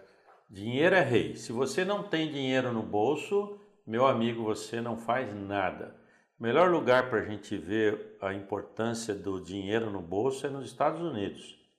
Aqui no Brasil, se você não tiver dinheiro, você ainda consegue comer alguma coisa. Nos Estados Unidos, negativo. Se você não tiver dinheiro, não pagar, você nem põe o pé no restaurante e acabou. Então, dinheiro é rei, caixa é rei. E a fazenda deveria focar, em primeiro lugar, em caixa, não em custo de produção. Custo de produção ele é, se torna importante para a tomada de algumas decisões. Mas a decisão do dia a dia, se eu compro isso, se eu não compro aquilo, é, depende de dinheiro. É, eu acredito que é, olhar o quanto que um animal contribui possa ser importante do mesmo jeito que o cálculo do custo de produção. Mas muito mais importante é controlar o caixa. Esse controle de caixa, que é, eu acredito que seja a maneira mais acionável de se fazer é olhando uma compra que a gente vai fazer, não a compra que já foi feita no passado.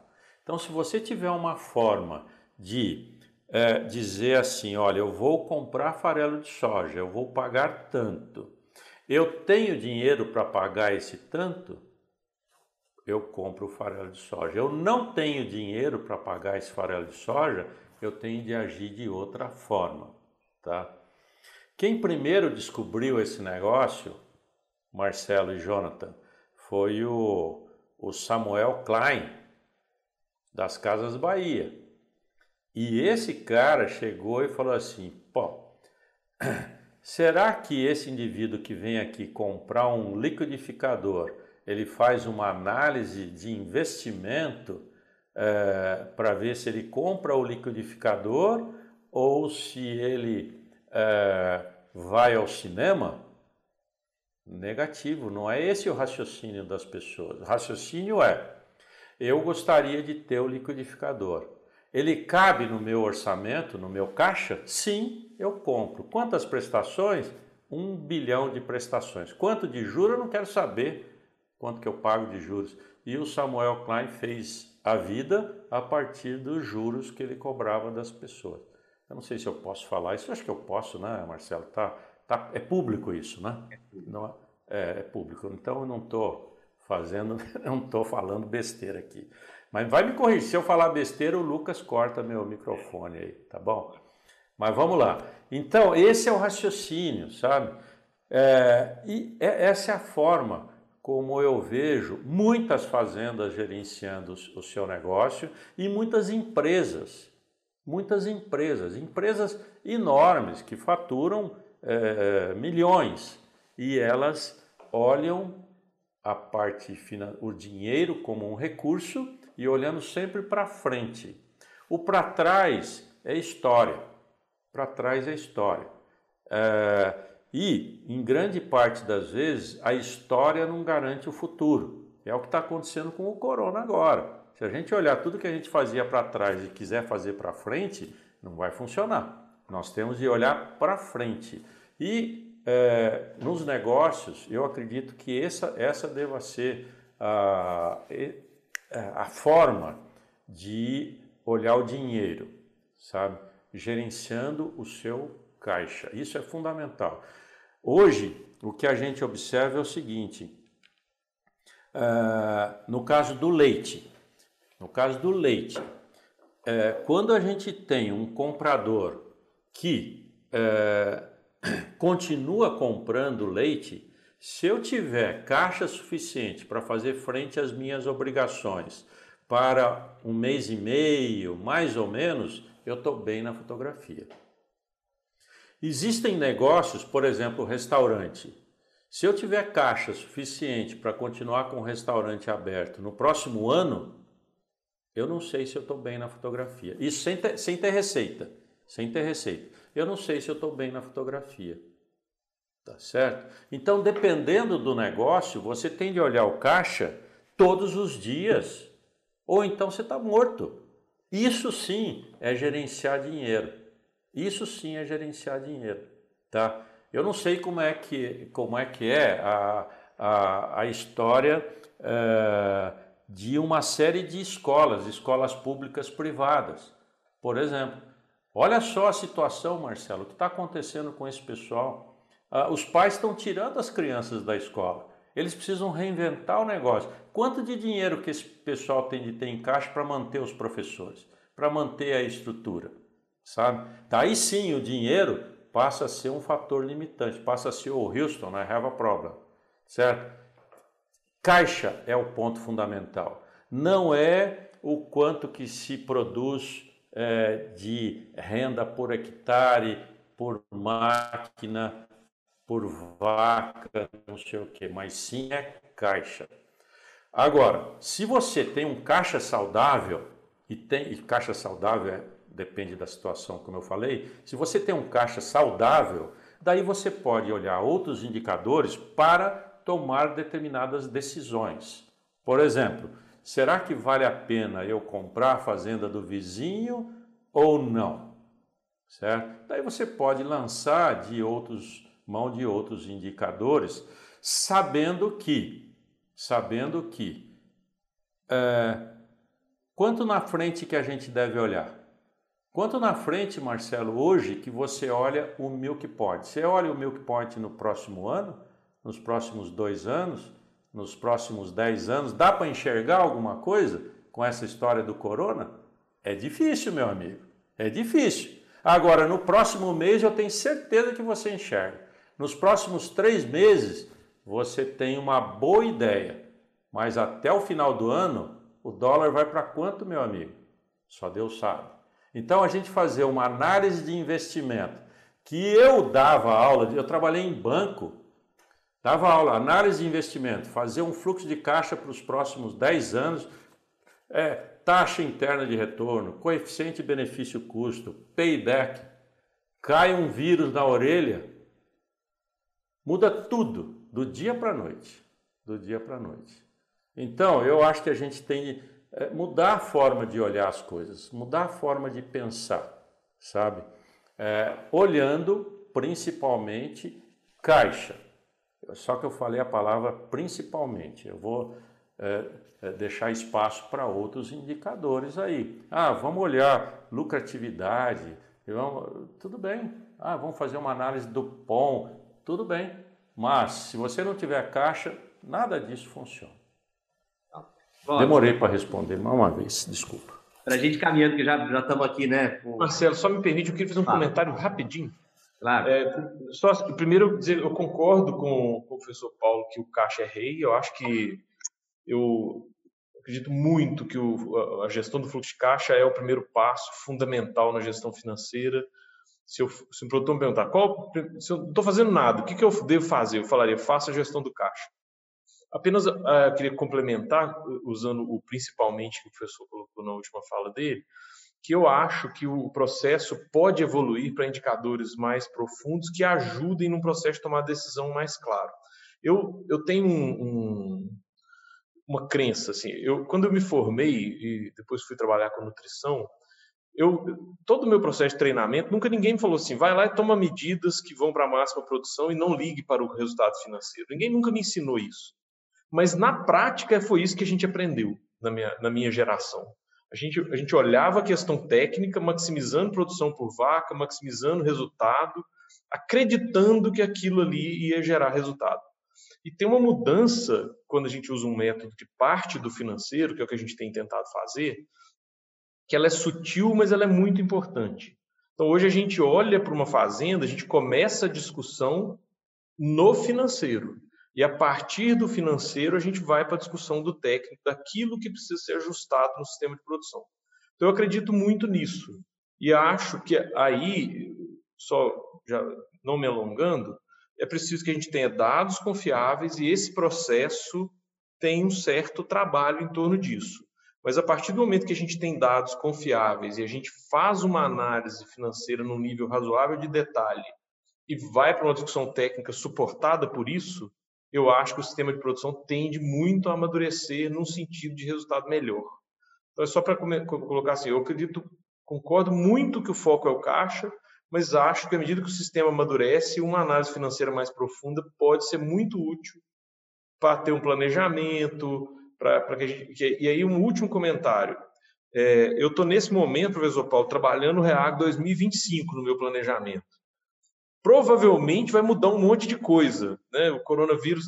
É muito legal que a gente estava no meio desse trabalho, o coronavírus veio e virou aquela bagunça. Nós fomos correr para primeiro ver se a gente ia quebrar ou não, né?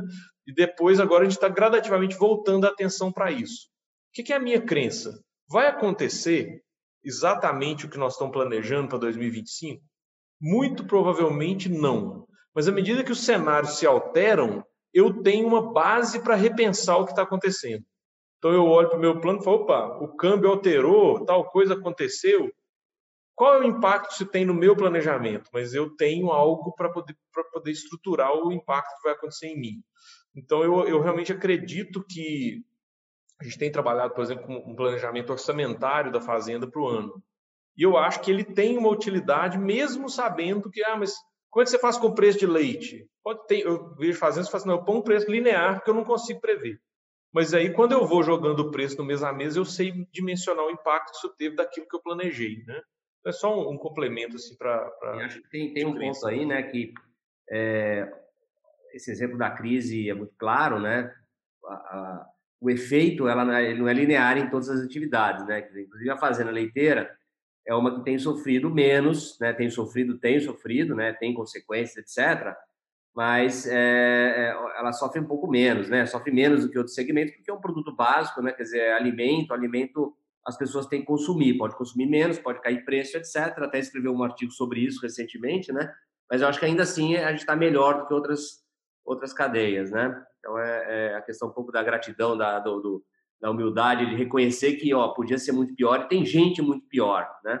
E foi uma coisa aleatória, né? Então não depende da capacidade, você pode ter um restaurante que é excepcional e de repente o cidadão civil numa, numa eminência de quase quebrar, né? Ou quebrar, é, ou ter que se reinventar totalmente, sendo que não teve nada que ele fez, né? Ou, que né, ele deixou de perceber do que estava acontecendo no mercado, e não, não tem nada a ver, né? Simplesmente foi uma, uma fatalidade, uma, uma conjuntura que não depende, não depende dele, né?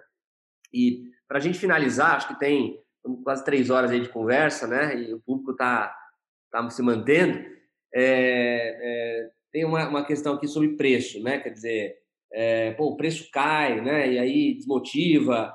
É, o Paulo tem no livro dele lá, né? Quer dizer, como é que o, o como é que o, o, a equipe vai se manter motivada se o produtor só fala mal da atividade, né? Fala que esse negócio não vira, não sei o quê. Como é que, né? Então, é, como é que vocês veem essa questão de lidar com uma situação de mercado ruim, né? É, onde o preço cai, os custos sobem, como tem acontecido? Como que isso interrompe um processo de implantação da gestão ou não interrompe? Como é como lidar com uma conjuntura desfavorável né, de, de, mercado? É, quem fala primeiro? Eu, Cláudio? Pode ser? Pode ser? Ô, ô, Marcelo, mais uma vez eu vou. vou... Sr. Paulo, por uma questão de hierarquia, o senhor fala primeiro. Não! por idade pode ser, viu? E, e, cor de cabelo também, porque o seu tá mais branco que o meu, porque eu não tenho cabelo mais.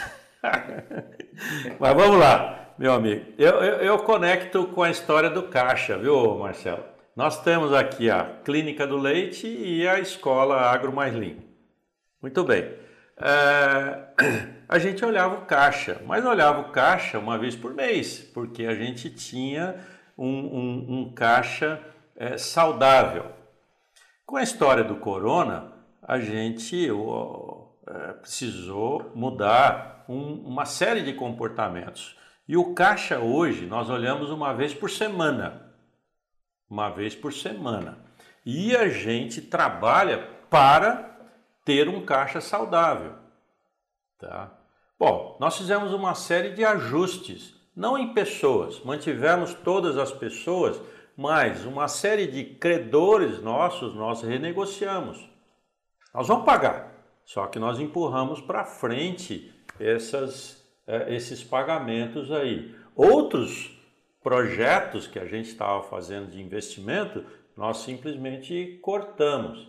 E graças a essas ações todas, renegociação, cortar determinados é, gastos é, e controlar o caixa com uma rigidez total. Rigidez total quer dizer assim: ah, vamos comprar é, essa, é, essa, é, esse lápis aqui, essa caneta? Não, não vamos. Precisa desse negócio? Não. Isso daí. E a gente faz três perguntas. Esse negócio vai gerar valor? Esse negócio não gera valor, mas é necessário? Ou esse negócio não gera valor? E a gente faz perguntas como essa daí diariamente a cada gasto. Graças a isso daí, nós fizemos com que o nosso caixa nos desse a tranquilidade para garantir a todos os funcionários que, se nós não tivermos receita nenhuma hoje, por sete meses nós pagamos os salários deles, Marcelo. Olha só.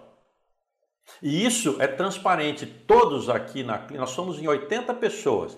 Todos sabem o, a quantas anda o nosso caixa. Ele é público, é colocado à vista, num painel é, à vista, no papel, com post-it, todos enxergam isso daí, todos, desde a faxineira até o, o, o gerente do laboratório. Eles estão vendo isso daí, eles fazem parte do negócio, eles estão vendo a dificuldade que a gente está tendo. E eles estão contribuindo com isso daí, estão contribuindo com a vida deles, Marcelo. Então, o laboratório não tem jeito de, de é, mantê-lo virtualmente. A pessoa precisa ir lá, como é o ordenador, precisa estar tá lá, certo? Mesmo com robô, precisa estar tá lá. E acabou. Agora, esse cara está dando a vida dele. Não só a vida dele, mas ele está também é, afetando a vida dos seus familiares. Puxa vida, que, que eu dou em troca para ele? Em troca, eu dou para ele não somente as minhas mãos, dizendo para ele que nós estamos juntos, mas eu garanto para ele o salário por sete meses se nós não tivermos receita nenhuma para os próximos sete meses, graças a essa gestão de caixa robusta, firme, firme, com todos os gastos, até um lápis nós a gente controla. E quem pede o lápis é, é o próprio funcionário. E ele sabe o quanto custa. Você precisa ver a, a nossa faxineira. Rapaz, ela chega e fala assim: escuta, não vamos comprar esse pano porque isso daqui é assim, assim. O pano, o pano, tá?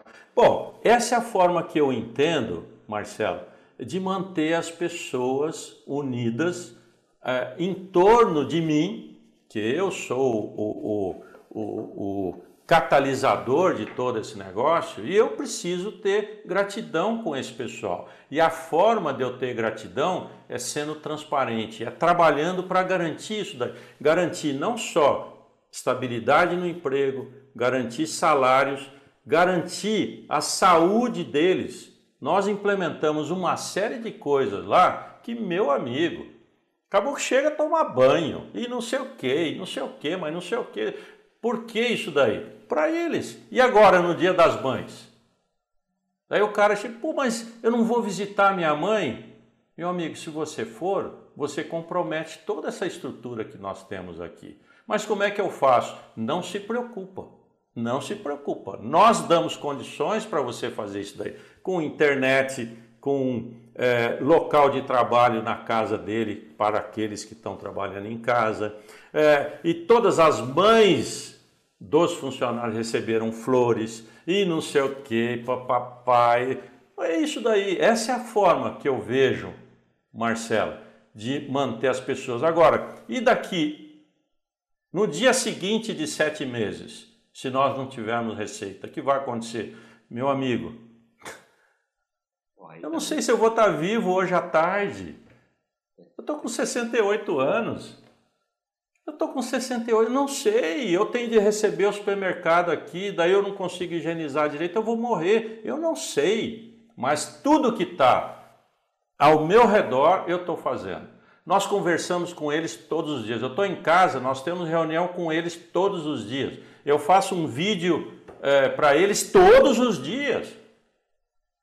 E todo vídeo começa o que, que eu vi de positivo de ontem para hoje? A primeira coisa é positiva. Se eu chego para ele, ah, o preço do leite caiu, essa. Agora eu vou falar palavrão. Você vai me desculpar, mas eu vou falar. Essa bosta de leite aqui, não sei o que, não sei o que. Meu amigo, vocês acham que o cara continua junto comigo?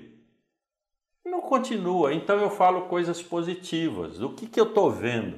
É, e, e, as pessoas gravam vídeo das melhorias que eles estão fazendo. E o vídeo é assim: ah, coloquei isso daqui para cá, ficou mais fácil. Faz um vídeo, passa para todo mundo.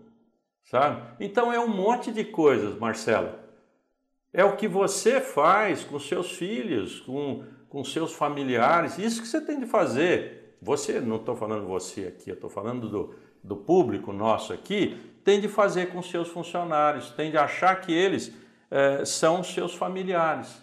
Eu falo, nós somos uma família. Isso quer dizer que não vai ter gente que, que vai sair, que vai mal da gente, que é, fala, ah, esse, esse cara aí é da boca para fora, esse cara aí é grosso. Vai ter gente que fala isso daí. Mas converse com as 80 pessoas que estão lá. Eu, eles estão se mantendo nesse negócio. Então, eu acho que nós temos de olhar as coisas de uma outra forma. Eu não estou dizendo para você que eu era assim. Você me conheceu quando eu tinha 30 e poucos anos. Eu não era assim você lembra muito bem disso daí, certo? Só que eu estou com 68, eu mudei, eu aprendi, eu vi as cagadas que eu fiz e eu estudei. Eu estudei pra caramba, meu. Eu leio um livro toda semana. E muitos livros, que antigamente eu só lia livro de nutrição de mastite. Esse era o meu negócio. Hoje eu leio livro de psicologia, sabe? Psicologia positiva. E não sei o quê, do Seilman e assim por diante. Então nós temos de mudar, Marcelo. Se esse produtor chegar na fazenda e continuar reclamando do preço do leite, ninguém fica com ele. Ele vai viver sozinho. Eu garanto isso para esse cara. Muito bom. Clóvis, quer comentar, fazer suas considerações finais aí em cima dessa. Acho que não, Marcelo, está tá super respondido. então tá jóia. Ó, o, o pedido, estão pedindo aqui insistentemente para mostrar o, o livro aqui, ó, Sucesso no Leite. Tá saindo, sei lá, contrário aí, mas enfim. É... Não, saiu, saiu certinho. Se você puder só certinho. dar uma pausa aí que deu para ler bem. Ó, Sucesso no Leite. Mas parece que tá, tá esgotado aí, né? Tem que ver. Ele falou que agora tá. vai lançar em forma de vídeo, sei lá o quê. Isso, é, nós estamos. Eu, graças a Deus, já tenho o meu autografado ainda. eu, eu ganhei, ganhei a visita do Clóvis um dia aqui e tal, foi um prazer enorme. Ele precisa voltar, porque agora eu aposentei, Clóvis. E agora eu tenho, eh, nós estamos no Parque Tecnológico de Piracicaba junto com o Marcelo. Junto com o Marcelo. Então você precisa voltar. Passando essa confusão aí, eu vou te visitar. Também conhecer a gente aqui, conhecer lá o Agtech Garage também. Que eu, então, então, é um na frente do outro aí, é uma beleza. O... Bom, gente, é, é, tem uma mensagem aqui que eu vou. Tem muitas mensagens, mas estamos já no tempo esgotado. O Jaime Alcir Vieira Prestes colocou que o professor Paulo não aprendeu o que ele sabe do dia para a noite. Nenhum humano faz isso e é nisso o que ele nos inspira. Aí acho que vai bem de encontro com o que ele acabou de falar para a gente, né? Parabéns aos três, Paulo, Marcelo e Clóvis. É, eu acho que foi uma conversa muito legal, né? A gente poderia aqui ficar três, quatro horas, cinco horas falando sobre leite, falando sobre gestão, falando sobre psicologia, falando sobre um monte de coisa, né? E... Com um copinho de vinho, hein? Copinho de vinho, é, é, é. Um copinho de vinho. É, e um queijo, né? E um queijo, né, professor? E um queijo, um queijo. Pelo menos um queijinho, um queijinho, vai, vai. É, um queijinho vai bem, né? É, ah, nessa hora eu não ia tomar leite, né? Eu ia ah. convidar vocês um vinho com queijo. Daí sim, né, Cláudio? Tá valendo. O negócio é tomar leite na forma de, de derivados, o que quiser, né? Mas o importante é tomar. É, é isso aí. E, então, acho que foi uma conversa é, muito legal. Espero que quem tenha assistido tenha refletido acima de tudo, né? Não é uma conversa para se levar conhecimento técnico, né? Mas acho que é uma conversa é, para se pensar o negócio e, e levar o conhecimento é, gerencial, enfim, como utilizar a tecnologia, né? Como olhar as oportunidades. Eu acho que esse é o grande, grande mérito dessa nossa conversa que eu tive o prazer de tentar moderar aí com duas feras aí é sempre uma tarefa difícil, né? E eu queria se vocês quiserem fazer alguma consideração final, enfim, para a gente encerrar. E no só... dia, estava falando que no dia 20, né, senão a Thaís me dá uma bronca aqui, no dia, no dia 20, às 3 horas, nós temos o de qualidade do leite uh, e nutrição com os professores Marcos Veiga, o Eduardo Pires e o Rodrigo Almeida, também uma turma de feras aí, tá? Ah, e para re... quem responder a ficha de avaliação, vai, além de poder ajudar a gente a melhorar, né? É, o índice de aprovação está super alto dos eventos, mas é sempre bom a gente receber os feedbacks. Vai ter acesso ao certificado que a turma tem pedido esse certificado, né? Então, é, vai ser isso. Quem quer fazer a Clóvis? Eu queria só agradecer, Marcelo, para mim foi um prazer, uma honra estar no painel junto com o professor Paulo Machado e sempre a oportunidade de aprender e queria realmente agradecer, professor, é um prazer estar ao seu lado e poder te ouvir e aprender com, com toda sua bagagem, sua história, é sempre muito rico. E agradecer, Marcelo, pela oportunidade de estar aqui, é, agradecer o Ideagre pelo convite e agradecer a vocês pela oportunidade de debater e aprender. A gente está sempre é, aprendendo e o aprendizado é constante, diário, e foi um prazer estar aqui. Espero que a gente tenha deixado algo útil para as pessoas que estavam nos ouvindo deixar um abraço a todos e um muito obrigado mesmo. E Deus nos abençoe aí para a gente passar logo por tudo isso e seguir em frente. Eu, eu gostaria também de fazer os agradecimentos aqui. É, agradecer ao Ideagre pela promoção do, da, desse, é, dessa, desse bate-papo, agradecer ao Milk Point uh, pela organização, agradecer o o Marcelo, é, que é, tem sido uma fonte de inspiração muito grande para mim é, há, há 30 anos quase, né? É, ao Clóvis, porque eu aprendi, não tive uma convivência mais íntima, mas aprendi a admirar é, com enorme respeito por tudo que, é, que, que você, juntamente com sua equipe, tem, tem feito. E, finalmente, agradecer a todos os ouvintes que é, permitiram que essa conversa acontecesse. Para mim, eu estou fazendo um agradecimento realmente do fundo do coração. Eu estou há 60 dias dentro de casa, é, tenho participado de, desses eventos, de, enfim, participo da clínica tal, mas é, é, é para mim é uma alegria imensa é, poder conversar, trocar ideias e, é, como eu falei, eu, putz vida, eu tenho aprendido imensamente com as pessoas com quem eu tenho convivido, com os produtores, e eu acho que essa é a forma da gente é, ser feliz, é trocar ideias, conversar e é, tem um livro de é, psicologia positiva que eu acho muito bom, gosto muito, que diz que a felicidade leva ao sucesso. É, eu estou me sentindo extremamente feliz e isso é sinônimo de sucesso. Eu só sinto essa felicidade graças a vocês. Daí o meu agradecimento. Muito obrigado. Muito obrigado, Paulo. Obrigado, Clóvis. É, em nome da Agriponte, eu agradeço é, também ao Ideagri, que é, nos apoiou, a Heloísa. Obrigado aí pela, pela confiança, né? E parabéns pelo trabalho. Agradeço a Abraleite, que tem nos ajudado também, o Geraldo, sempre nos ouvindo, produtores que são associados à Abraleite. É, e eu também coloco aqui a minha satisfação de ter participado desse bate-papo com vocês, né? Eu acho que a gente fez uma contribuição aí, sem dúvida nenhuma, para o setor, para as pessoas e, afinal, essa é a nossa missão, né? E um recado final para o professor Paulo, ele higienizar direitinho o pacote do supermercado, porque não podemos nem correr. É isso aí. E muita contribuir ainda. Tá é, boa, Marcelo. Obrigado, gente. Um abraço. Muito, muito um abraço, obrigado. Com Deus. Um abraço. Um abraço a todos. Tchau.